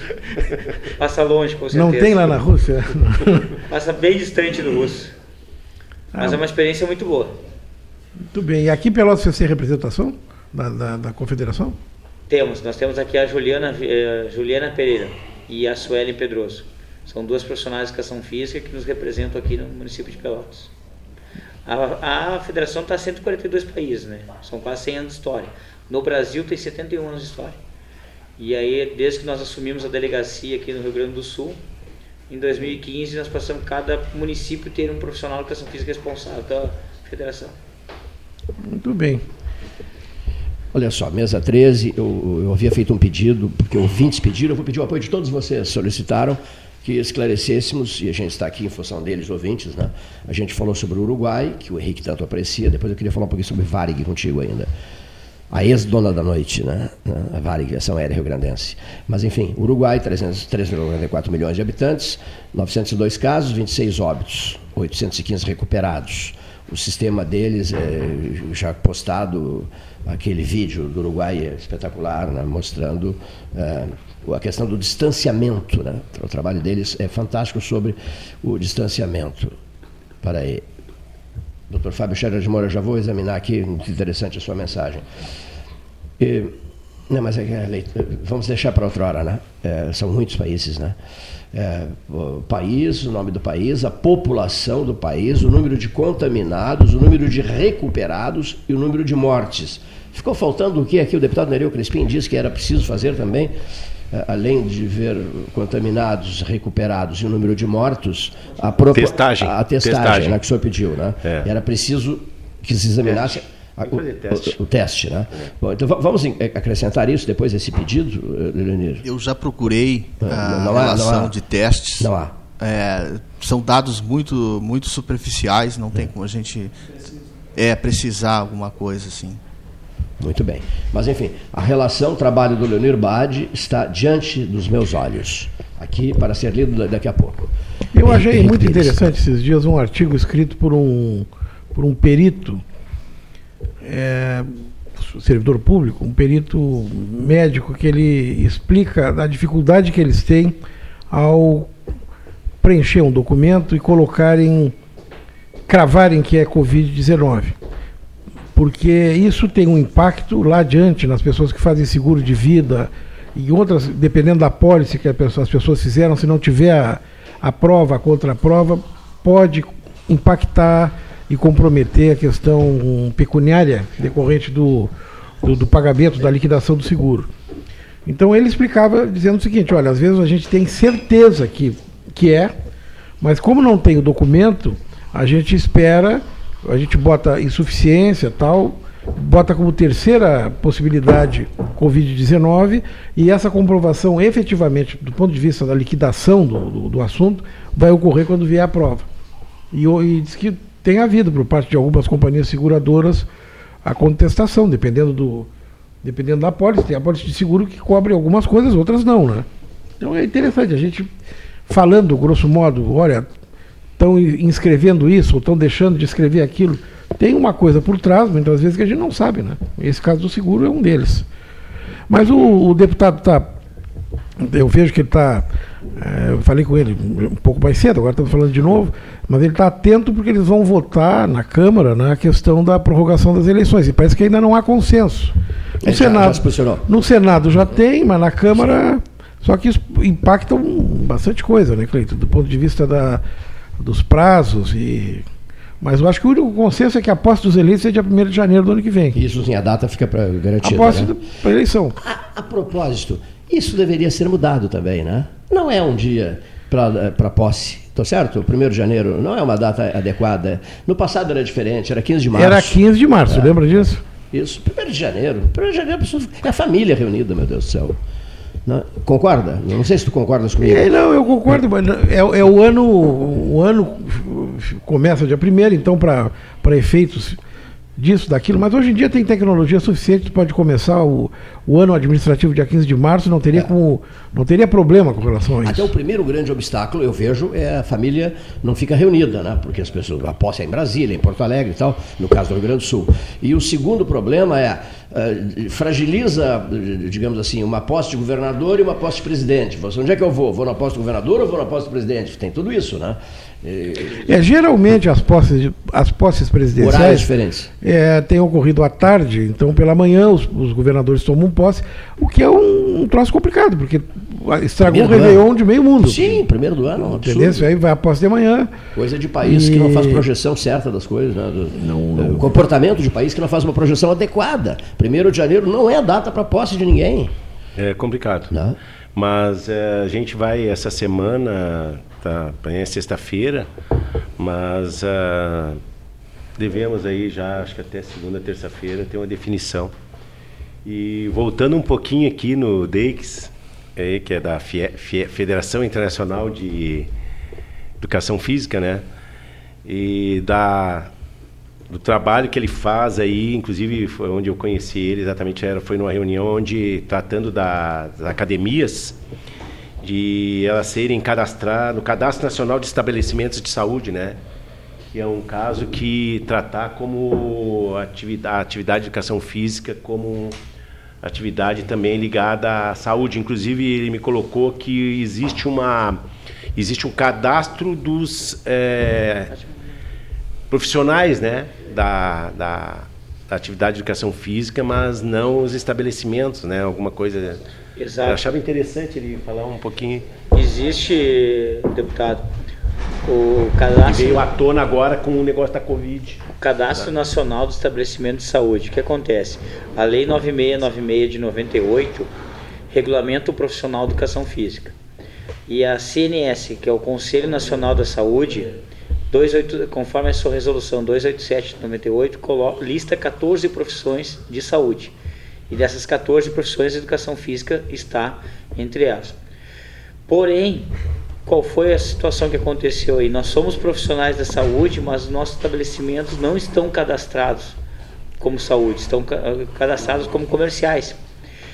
E no momento de uma pandemia, que quando foi feita a lei, ninguém esperava passar por esse terror que estamos passando hoje, os decretos, ah, os nossos governantes mandam fechar o comércio. Porém, as nossas academias, nossos ginásios, nossos tatames, nossas quadras esportivas são comércios acabam fechando. E o profissional da saúde, que nós somos, acabamos não podendo atuar. E isso traz uma série de malefícios para a sociedade, não só para o profissional de educação física. Porque no momento mais crítico que a humanidade está vivenciando, ela precisa do profissional de educação física e o profissional de educação física não tem seu estabelecimento aberto para poder atuar. Uh, é um dos objetivos da nossa visita aqui na região, já agradecendo o seu convite por estar junto, uh, tentar comover as nossas lideranças, mostrar para eles o quanto é importante que as pessoas vão procurar um programa de treinamento físico, seja na academia, num ginásio, numa quadra esportiva, num parque, numa piscina, evitando, logicamente, aglomerações, mantendo os protocolos dos órgãos da saúde. Pois dia 14 de março de 2020, a OMS, a Organização Mundial da Saúde, disse que não era mais epidemia, e sim uma pandemia, porque se generalizou pelo mundo. E que agora era muito importante a prática da atividade física para poder manter o seu sistema imunológico protegido contra o temível vírus. Portanto, lamentavelmente, nossos estabelecimentos foram fechados. Lá em Porto Alegre, essa semana, deu um passo atrás porque a curva aumentou e a gente está em uma série de discussões porque a gente observa os transportes públicos lotados, as paradas de ônibus cada vez mais lotadas, as pessoas fazendo festas e a academia que perdeu grande parte dos alunos, 30% retornaram, esses são os dados da ACAD Brasil, uh, agora só pode atuar com um aluno por vez, uh, por horário. Isso, além de prejudicar o profissional de educação física, acaba prejudicando a sociedade gaúcha.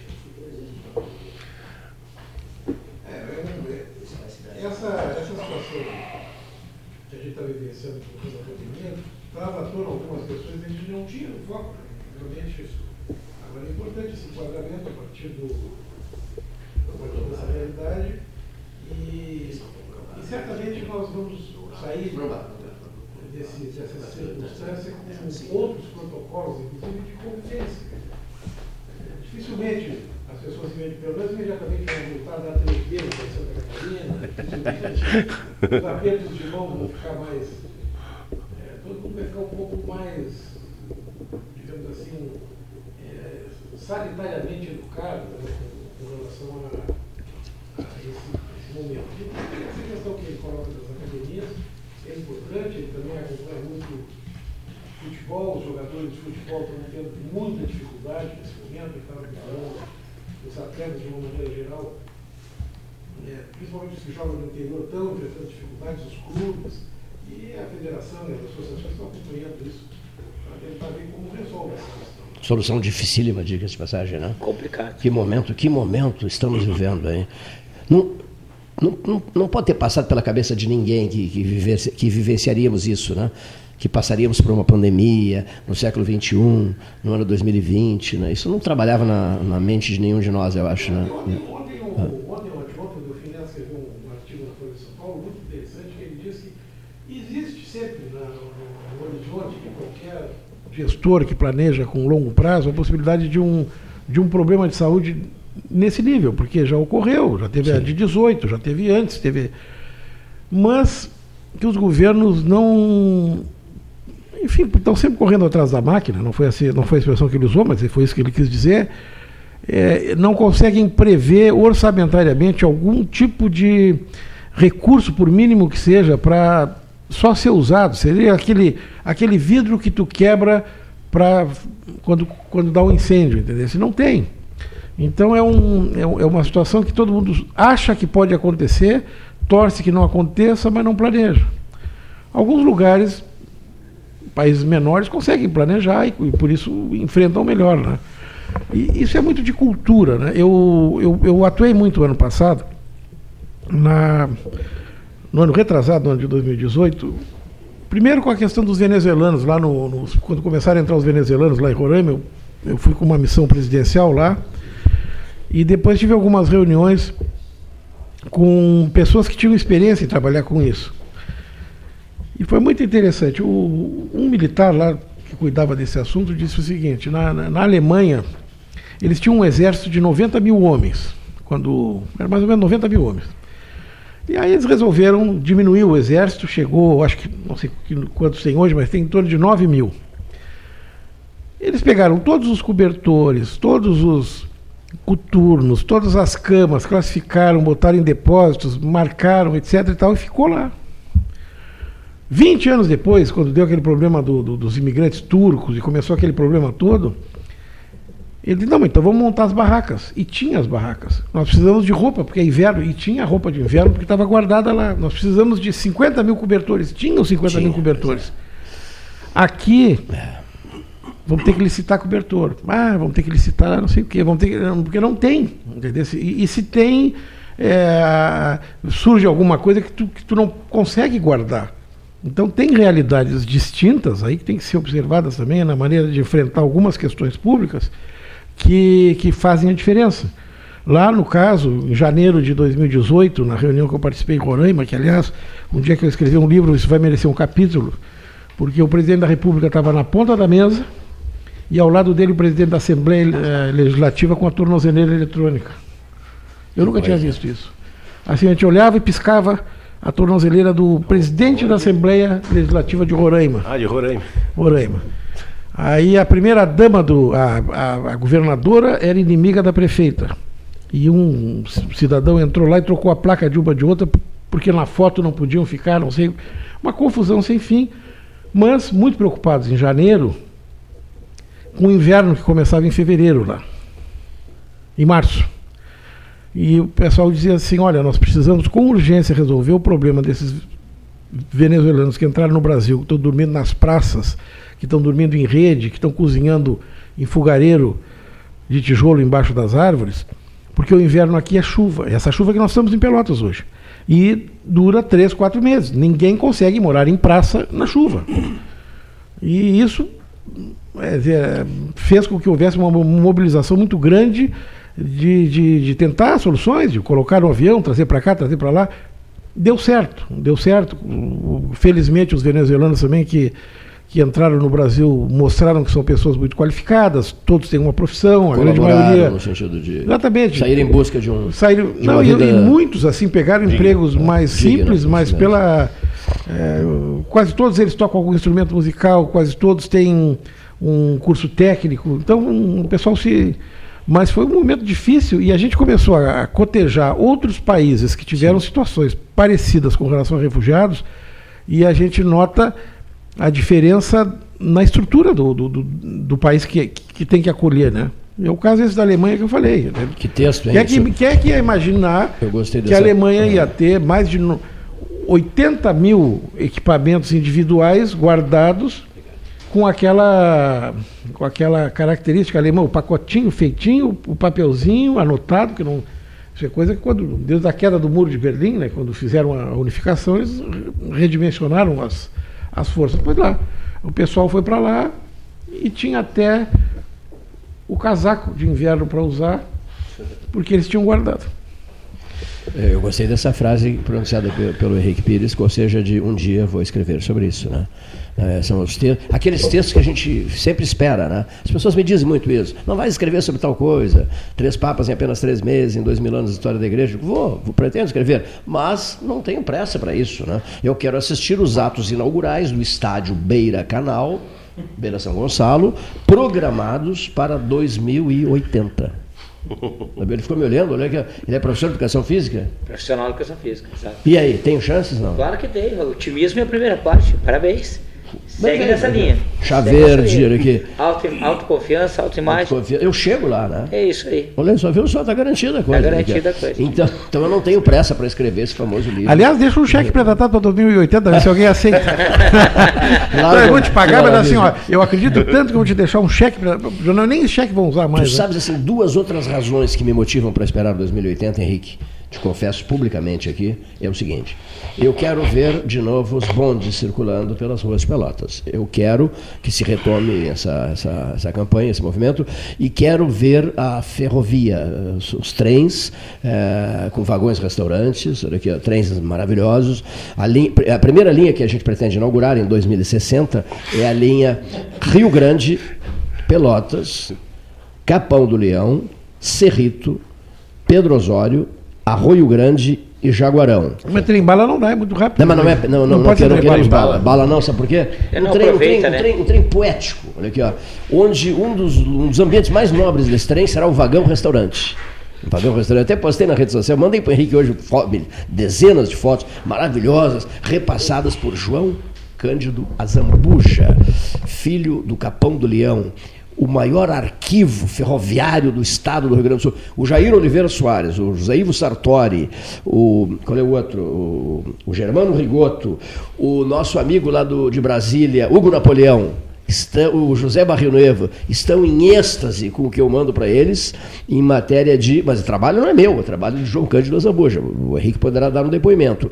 São verdadeiras pérolas, pérolas ferroviárias. Não, e, maravilhas. fil- e alguns filmes, né? E filmes, vídeos maravilhosos. vi- Então eu estou agora com isso. Essa, viu, meu prezadíssimo é, Everton Deikes, um homem de Santa Maria, um filho de Santa Maria. Esperar pela, pe- pe- pelo Beira Canal, estádio para 80 mil pessoas. E esperar. Mas esse, esse vai ser do- de, quais, de qual time? Brasília e Pelotas decidindo a Libertadores da América. Olha aqui, ó. Isso é otimismo. Muito otimismo. Gostasse? Botar- Gostei, gostei. Tá junto nessa torcida aí. Esperar a ferrovia. Ele jogou, Esperar no, jogou no Juventude, né? o bonde. Não, não, não, não Juventude. Joguei contra o Juventude, lá no Frente Jacone. Pelo Inter Santa Maria? Pelo Inter Santa Maria. Pelo Inter Santa Maria. Gauchão 98, se eu não me engano. Me dá aí uns treinadores rápidos do Inter de Santa Maria. Ah, eu trabalhei lá só com um, com o Sebastião. Sebastião Ribeiro Neto? Não, não, tô, tô Não. Eu trabalhei só com o Sebastião lá. É. Mas conhece as figuras famosas que treinaram o Inter de Santa Maria, né? Eu saí muito cedo de Santa Maria. Aos 19 anos eu tinha cinco cirurgias já no, dia- no joelho direito. Puxa. Era bom de bola? É, za- zagueirão bom de bola. Então eu sou teu adversário, sabe por quê? Eu sou É. do Rio Grandense. Rio Grandense? É, sou do Rio Grandense. Sim, somos adversários a Joguei partir de no, Rio- agora. joguei no Rio Grandense. Já não sei se chega até 2080 agora. O Henrique, o Henrique tem até as fotos, foi goleiro do Rio Grandense. Olha aqui. É. Sim, e torcedor do Rio Grandense Rio Grande. E torcedor do Futebol Clube Rio Grandense. Eu não sei mais como é que estão os clubes lá em Santa Maria, porque eu saí de lá com 19 anos e fui embora para Porto Alegre. Eu sei que o Rio Grandense fechou as portas. Pois é. Eu, Nós enfrentamos essa, enfrentamos é essa tá. dificuldade. O Inter Santa Maria já não sei como é que está essa situação. O camarada chegou próximo a mim, lá um dirigente do Rio Grandense, viu, deputado? Um dirigente do Rio Grandense Santa Maria, antes de fecharmos as portas, eu jogava lá, era goleiro, e ele, ele disse assim, olha, não vai dar mais, não sei o quê. Eu digo assim, o senhor, não, o senhor não acha que eu tenho algum futuro no futebol, presidente? E ele me disse assim, por que você não tenta o rádio? Foi assim que eu encerrei a carreira. Era um homem visionário. Sim, Ele era um homem visionário, é. Ainda bem que Por entre, ele. por entre aqueles E ele se tornou mesmo visionário assim. que ele está vendo 2080 já, né? Como jogador é um ótimo radialista. Agora, essa brincadeira do. Do, do, do essa brincadeira que nós estamos fazendo aqui abre uma porta, deputado, até para uma pergunta importante para o Henrique, para todos vocês, que é o exercício de futurologia, né? Essa coisa, o Cleiton está projetando 2080, de repente chega, né? De- olha, Henrique, de repente Ah, é, chega. né? é, essa futurologia, ela funciona, Cleiton? É, Mas eu já falo para períodos mais não, curtos. Não, mas tu vê o seguinte, quem, quem compra ações, quem vai para a Bolsa de Valores, ele estuda o cenário, ele vê a cotação da ação, ele tenta saber se, se é uma commodity que aquela empresa vende, se, se tem futuro. E é um exercício de futurologia. Por isso que eu digo, quem Isso. não é do ramo que não se meta nisso, porque a, a chance de dar certo Maravilha o teu é comentário. Ovelha não é pra muito, mato. É teu muito, muito, muito, Perfeito. é- é- Tudo isso é essa, futuro- futurologia. essa Tudo é futurologia futurologia. toda do mercado de ações É. é para profissional. Eu tenho esses dias uma pessoa da minha família, tá, eu vou comprar ações, né? Menos. Menos, menos.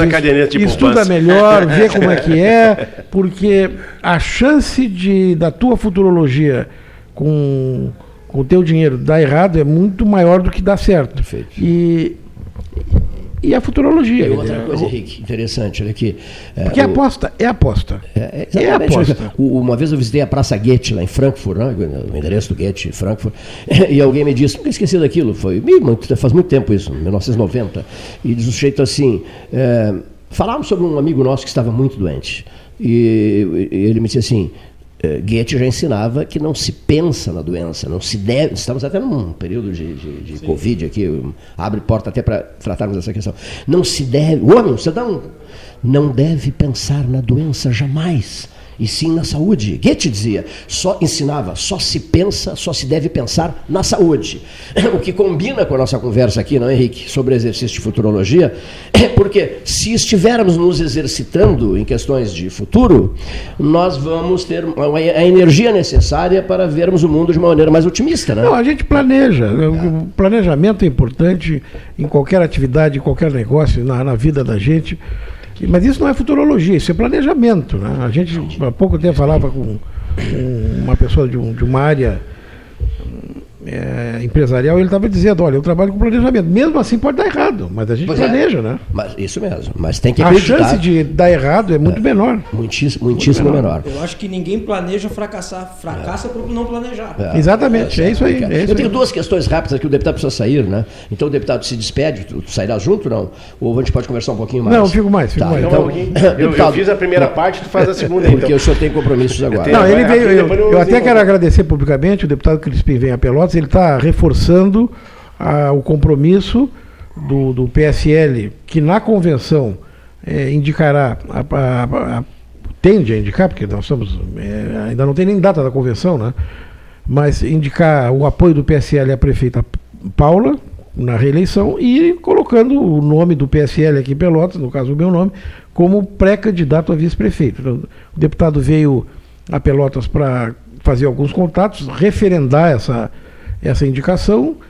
E eu fico muito honrado com essa, com essa presença, com essa visita ilustre, um deputado federal que eu tive a oportunidade de receber lá no meu gabinete quando eu estava em Brasília, sempre tratando de assuntos importantes da região. E mesmo antes de eu entrar no PSL, eu já tinha visto o, o empenho do deputado, inclusive liberando emenda parlamentar para Santa Casa de Pelotas, aqui com, nesse momento.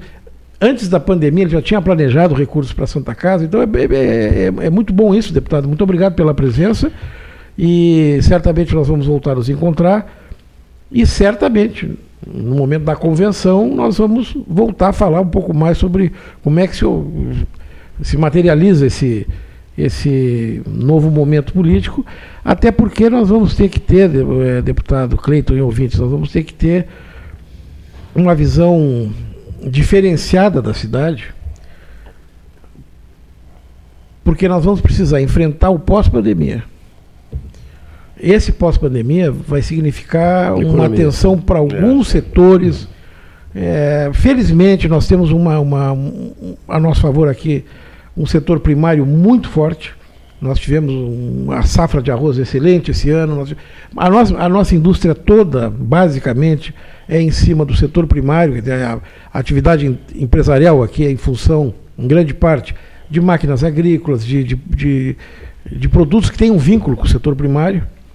Então talvez seja mais fácil sair do, do entrar novamente fazer a roda girar na velocidade que ela vinha, vinha girando. Mas não vai ser automático, nós vamos passar por momentos complicados, e esses momentos complicados é que precisam ser é, vistos da maneira como a gente está planejando aí para o Olha os postos na carroça, porque é com o andar da carroça que as abóboras se acomodam. E nós vamos ter essa carroça É que assim, ó, quero... tu, tu pega, se tu pegares os dados da economia antes do Covid, pega em qualquer lugar, e se tu pegares as projeções para o ano que vem pós-Covid, tu vai ver que há, um, há uma diferença muito grande. Ou seja, nós vamos lutar muito para voltar a ter os, os, os índices que já não eram bons antes da pandemia. É que piorou. A gente acha que não. não do jeito que está não piora, piorou. Todo o esforço que foi feito pelo Ministério da, da Fazenda, da Economia, Paulo Guedes, junta dinheiro, faz isso, faz aquilo, esvaiu, terminou. Quer dizer, quantas, quantas parcelas de 600 reais vai ser possível? Não tem. Isso chega um momento, chega um limite. Então, essa nova realidade vai ter que ser muito discutida, pelo, pelo menos penso eu, deputado, me corrija se eu estiver errado. Por favor, é, Quero agradecer pelo prestígio aqui, né, da Rádio Universitária e, o Cleiton Rocha aqui, figura sensacional aqui, deixa a gente muito à vontade aqui. E já tinha falado antes, antes do Henrique chegar, e já tinha falado da satisfação que o presidente Bivar lá teve quando a gente. É, Estou falando no início. Entramos em contato com ele para ele vir para o PSL e, e, ele assinou com nós. Também havia conhecido lá em Brasília e depois em um evento de turismo em Gramado, né? Canela também, estivemos juntos, né? Naquela churrascaria enorme, Na né? churrascaria enorme, aquela lá. e, e, da, e da inteligência, né? E da capacidade que o Henrique tem de agregar e, e para nós é uma liderança que a gente tinha necessidade de ter aqui em Pelotas. E também agora, né, definindo a data das eleições aí, nós temos um projeto, como eu disse antes, já apoiamos o projeto do governador Eduardo Leite, e também, se tudo der certo e, e tivermos alinhado, estamos com o nome dele à disposição para vice da prefeita. Mas a gente, como eu disse, né, para você aquela hora, né, política, eu aprendi que a gente olha para cima tem sol, olha para baixo, olha de novo para cima, tá, tá, nublado, né? Então, às vezes, as afirmações. E também formam uma né? boa parceria, porque são Mas a, a, vontade né? nossa é, Sim, é seja, com o Henrique. Que seja o Henrique, né? Que seja o Henrique, que, né? por sinal, é, muito, é, uma pessoa muito sintonizada e com a sintonizada prefeita. Sintonizada com a prefeita também. E também, é, vamos dizer assim, ele tem uma característica. É, que se identifica com, com o PSL, a maneira como o presidente Bivar tem um olhar para o Rio Grande do Sul aqui, pro, para os municípios aqui do Rio Grande do Sul e também para o Brasil, né? A gente já conversamos algumas vezes sobre isso, né? Que o nosso negócio não é e ódio, né, Henrique? O nosso negócio é construir e ter capacidade de entregar saúde, segurança e educação. Tá? Muito obrigado a todos. Obrigado, Olha, deputado. sensacional. Muito obrigado pela essa Andamos até por 2080, oportunidade. Né? E tô, quero ver, deixo o meu nome na lista para 2080. Quero andar de bonde ele, ele vem antes, ele vem antes, não, ele vem antes, ele não vai, ele vai vir só. E quero dizer que já tive aqui no Isso mesmo, Brapel Já vi, Ah, já, já tive, botei uma Já, camiseta. já- e eu- eu- eu- esse, mas esse de 2080 vai Não, decidir. 2080 Não, é esse a Libertadores, eu quero- eu né? quero estar junto. Já providencia o ingresso agora, antecipado. E é futuria, como é que é? Futurologia, né? Exercícios de futurologia. Um abraço, deputado. Eh, Muitíssimo obrigado, prezadíssimo. Ah, não, o o Everton Deix fica mais? Não, tem que ir. Não, eu né? também estou indo, vou com o deputado. Quero agradecer Receberás o material. ah, a vocês, os nossos ouvintes aí. Obrigado, Cleiton, essa figura maravilhosa. É bem cordial, bem receptivo aqui. Me senti em casa aqui em Pelotas. Sinta-se em casa sempre quando aparecer O aqui. frio não foi agradável, mas foi aconchegante receber o carinho e a atenção das pessoas aqui. Te vejo em 2080, com certeza. Eu gostei? Te vejo em 2080, eu gostei. Um abraço, prezadíssimo, prezadíssimo eh, Everton Deix, nos nossos, nos nossos estúdios. Bom, eu- eu queria dar uma passadinha. Eu quero pro- te agradecer publicamente, pelo, pela recomendação daquele doce que tu me fizeste. Olha, não deixa de comprar o doce tal. Comprei, levei para casa, era do Cerrito. do Cerrito, aqui da, da, da Do terceiro distrito. eh, confeitaria Paris, da, ah, da- dos nossos amigos ali, da, da Rose Colump, né? e é um doce produzido no Cerrito. Eu, eu achei que sabia, né? que- Não, não sabia. Ainda ontem à noite abri a geladeira com a tua informação que a tua mãe tinha, tinha gostado muito, que era produzido no Cerrito. Eu abri a geladeira e fui olhar o vidro e dizia Cerrito. Terceiro distrito. Terceiro distrito. Que maravilha. O Cerrito também é a capital do mundo, também é um umbigo do mundo. Henrique, vamos dar um pulinho a Belém do Pará, do Cerrito para Belém do Pará. É, o episódio envolvendo o secretário da Saúde, porque ontem a- o, G, o G1 publicou isso com É, grande destaque. olha, né? eu acompanhei. Mas não, não, é que há uma, há uma certa confusão também, né? É, existe o Beltrame de, de Santa Maria e o Beltrame de, de Não, Santa Rosa. são primos. É, é assim, ó. O- a família é de Santa Maria. É, o pai desse, desse secretário do Beltrame foi para Santa Rosa e ele nasce em Santa Rosa. mas Eles são, são da mesma família. Na verdade, o que houve é primeiro o seguinte: está havendo muita, muita espetacularização dessa circunstância. Ele tem um acervo de obras de arte. Colocaram assim 20 milhões. Não, agora vale 40 milhões. Eu li 30 milhões. Pois é, mas, assim, ó, tem algum quadro do Pablo Picasso ali na casa dele? Tem algum quadro do Kandinsky? Tem, não tem. São quadros bons. Tem quadros de 3, 4 mil reais. É um cidadão que teve uma loja de antiguidades em Porto Alegre nos anos 90, um profissional que sempre trabalhou, sempre ganhou bem. Ou seja, não, mesmo que pudesse ter qualquer sombra de qualquer coisa, não daria tempo de, de fazer, de comprar, de montar. É que ficou uma coisa assim, um, como se tivesse descoberto. Sei lá, mas o cara, o cara mora num triplex há, há anos em Porto Alegre. Claro, impacta, um triplex. Eu sei, para efeito jornalístico, né? Entendesse? Então, prefeito jornalista, o cara mora num triplex, com os quadros bonitos na parede, mas isso me lembrou, sabe o quê? Aquele, aquela reportagem deslumbrada, quando entraram na casa do Ike Batista, tinha um piano branco e uma Ferrari na sala. É, eu lembro disso. E do lado tinha um, um ovo Fabergé dos camelô. Era um, quando fizer, tem um ovo Fabergé que vale uma fortuna, todo mundo foi para a internet, o ovo Fabergé, o ovo Fabergé.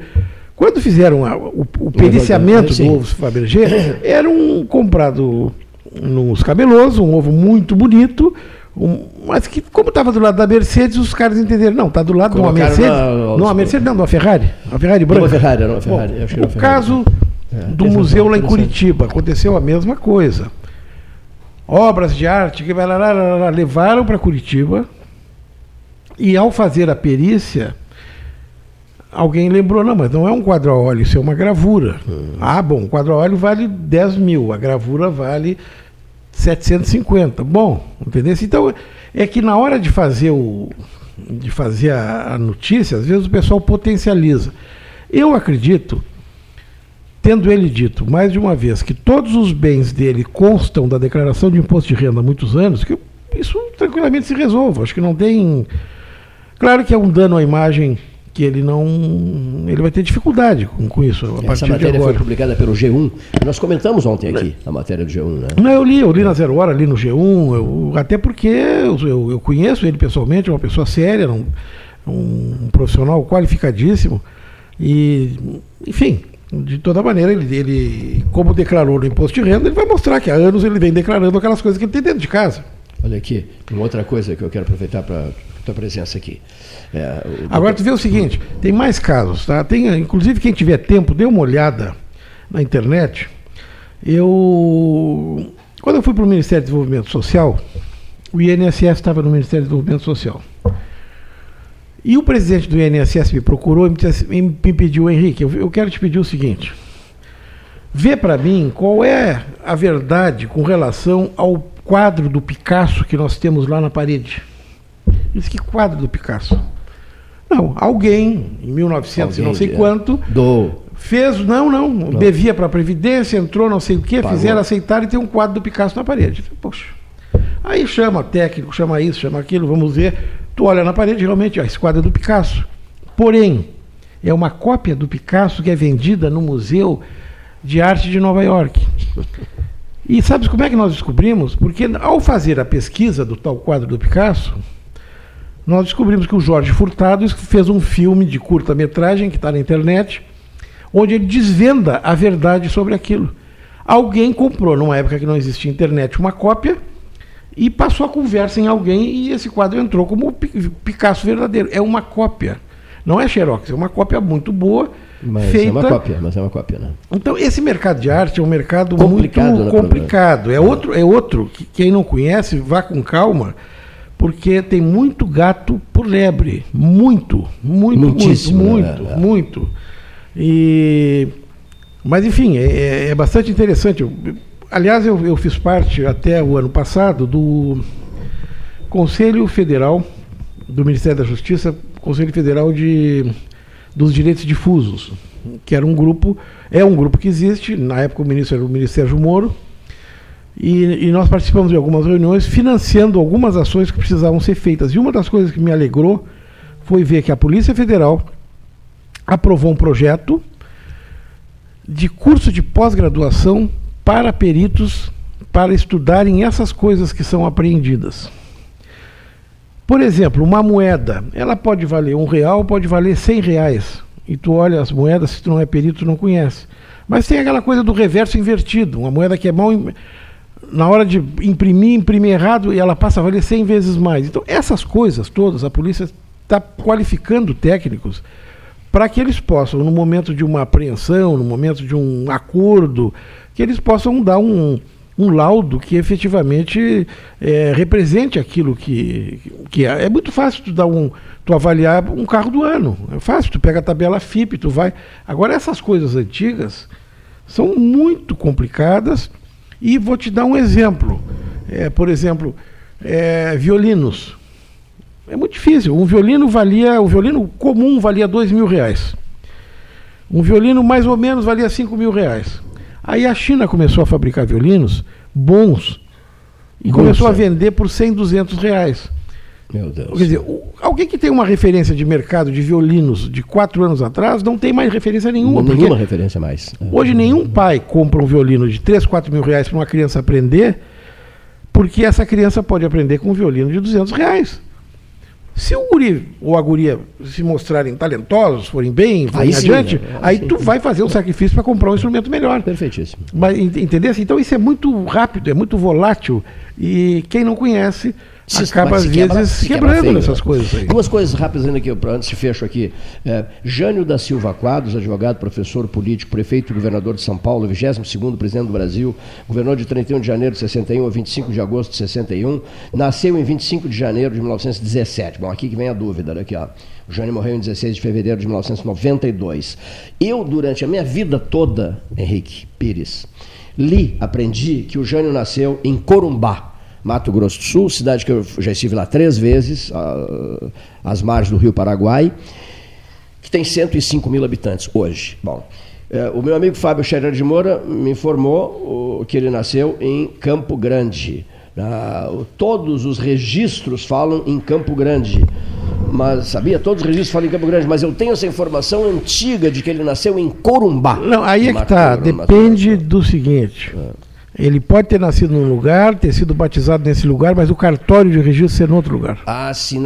Tipo assim, o Chiarelli eh, nasceu em Pelotas, mas foi levado novinho para Uruguaiana, mas ele nasceu em Pelotas. O, o, o governador de, de, de Jaguarão, de pelotense Carlos Barbosa Gonçalves, nasceu aqui, foi levado piazinho para Jaguarão, né? É, depende do, do- depende do registro. ser essa confusão, Depende né? do lugar do registro. Vou Então, procurar esclarecimentos. É, princi- mais, mais antigamente havia isso. Hoje, hoje é mais difícil. Hoje tudo, tudo- Aproveitando, tudo declara, né? aproveitando a tua presença, recebi maravilhas de fotos né, re- relativas à Varig, a cri- a criação da Varig, onde aparece a figura do Dr. Fernando Moreira Osório, pai de um, de um grande amigo nosso, Aníbal Neri Osório, que foi uma das marcas dos anos 70 e dos anos 80 em Pelotas, grande amigo de todos nós e apaixonado pela Bavária. Lembra o Aníbal? Apaixonado pela Bavária.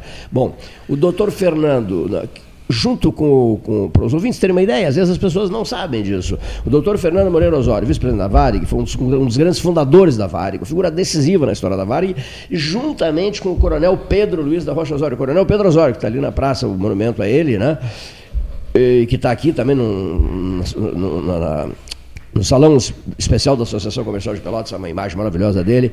O coronel Pedro Osório, filho de Caçapava, né? nasceu em Caçapava, né? fez a sua história toda aqui em Pelotas, participou da célebre reunião na Associação Comercial de Porto Alegre, junto com Alberto Bins, o intendente de Porto Alegre, que era o vice do, do- do- do Otávio Rocha, era o vice-intendente, vice-prefeito do Otávio Rocha, do Pelotense Otávio Rocha, morre o Otávio Rocha, o Alberto Bins assume a prefeitura de Porto Alegre, a intendência de Porto Alegre, reúne-se na Associação Comercial de Porto Alegre e lá criam a Varig. Pedro Osório vai para lá, era o vice-presidente do Estado, Coronel Pedro Osório, e criam a aviação aérea rio-grandense uma, uma Varig inteiramente envolvida, muitíssimo envolvida com Pelotas, né, Henrique? É, aí tem uma, Como tem, lembrança, tem uma, assim, uma né? questão aí que é, que é importante ver é o seguinte, é que, como dizia o Brizola, os interesses. Né? Os, os altos Ah, os interesses, inter- tem, quem for estudar essa história tem que estudar um pouco a história da Paner. É, as linhas internacionais, como é, que funciona. O fechamento da Paner, né?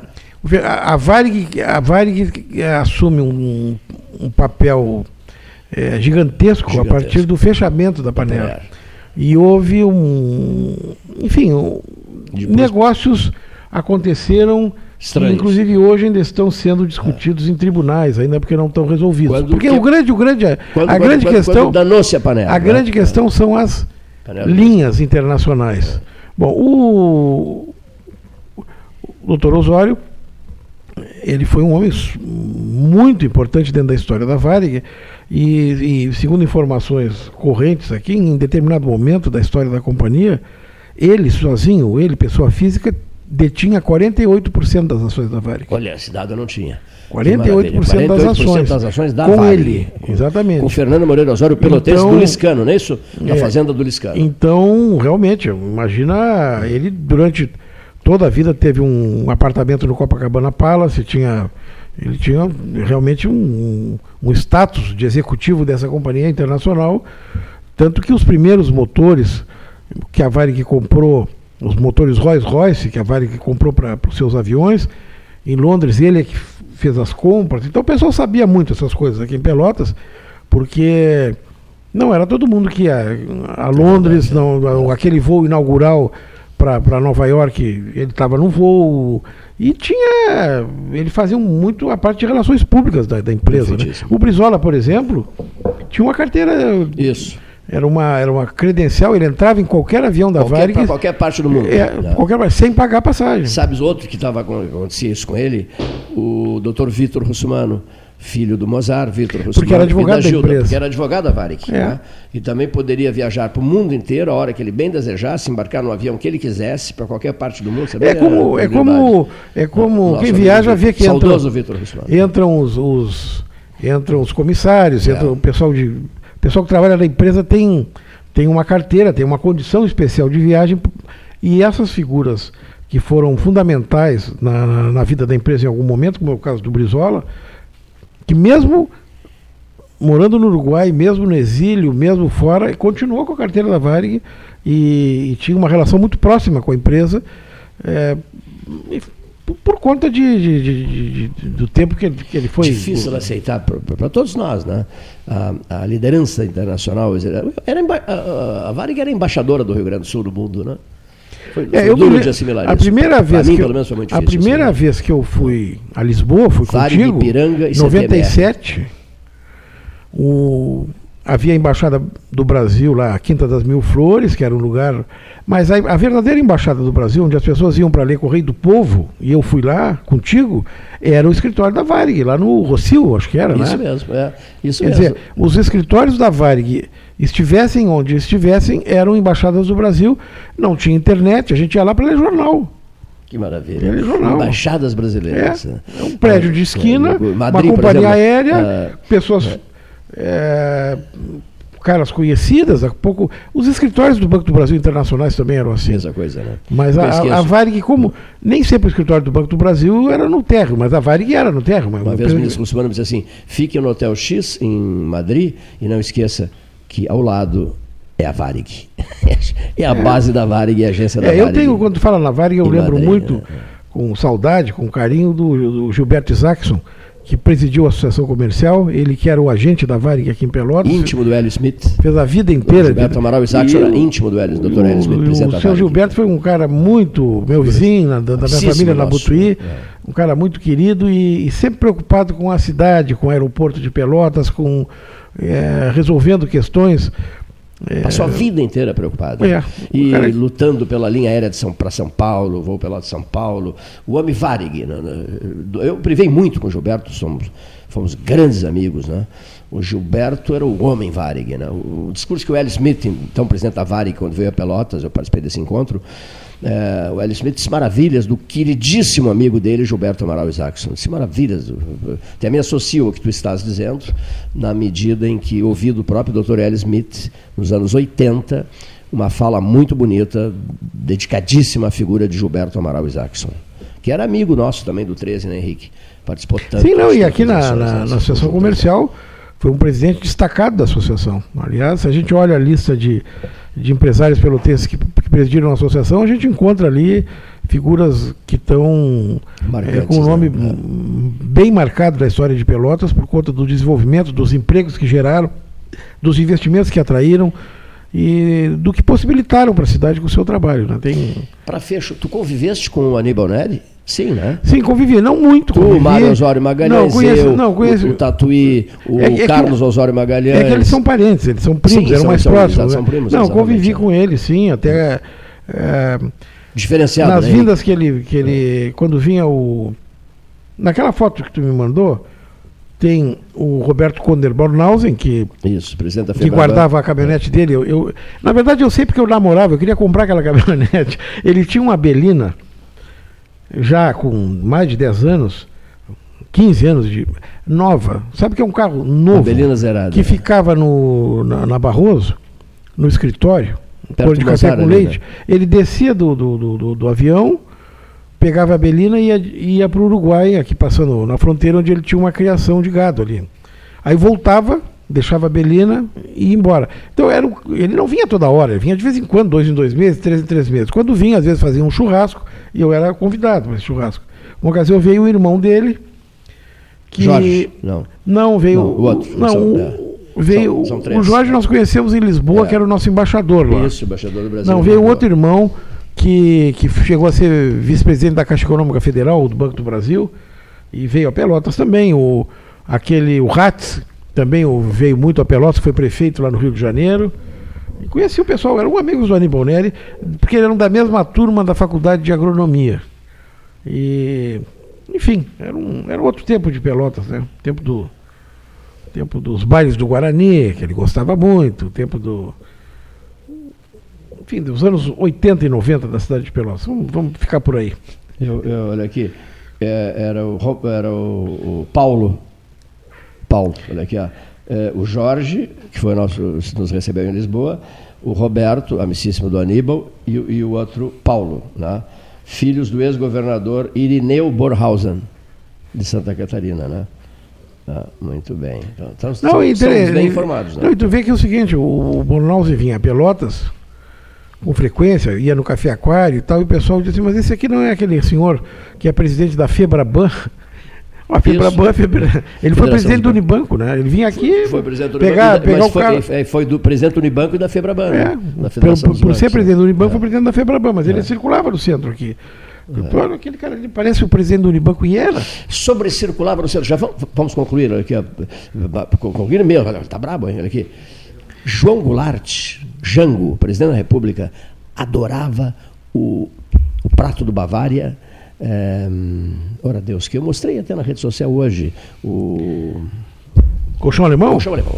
O Jango era alucinado pelo colchão alemão do Bavária.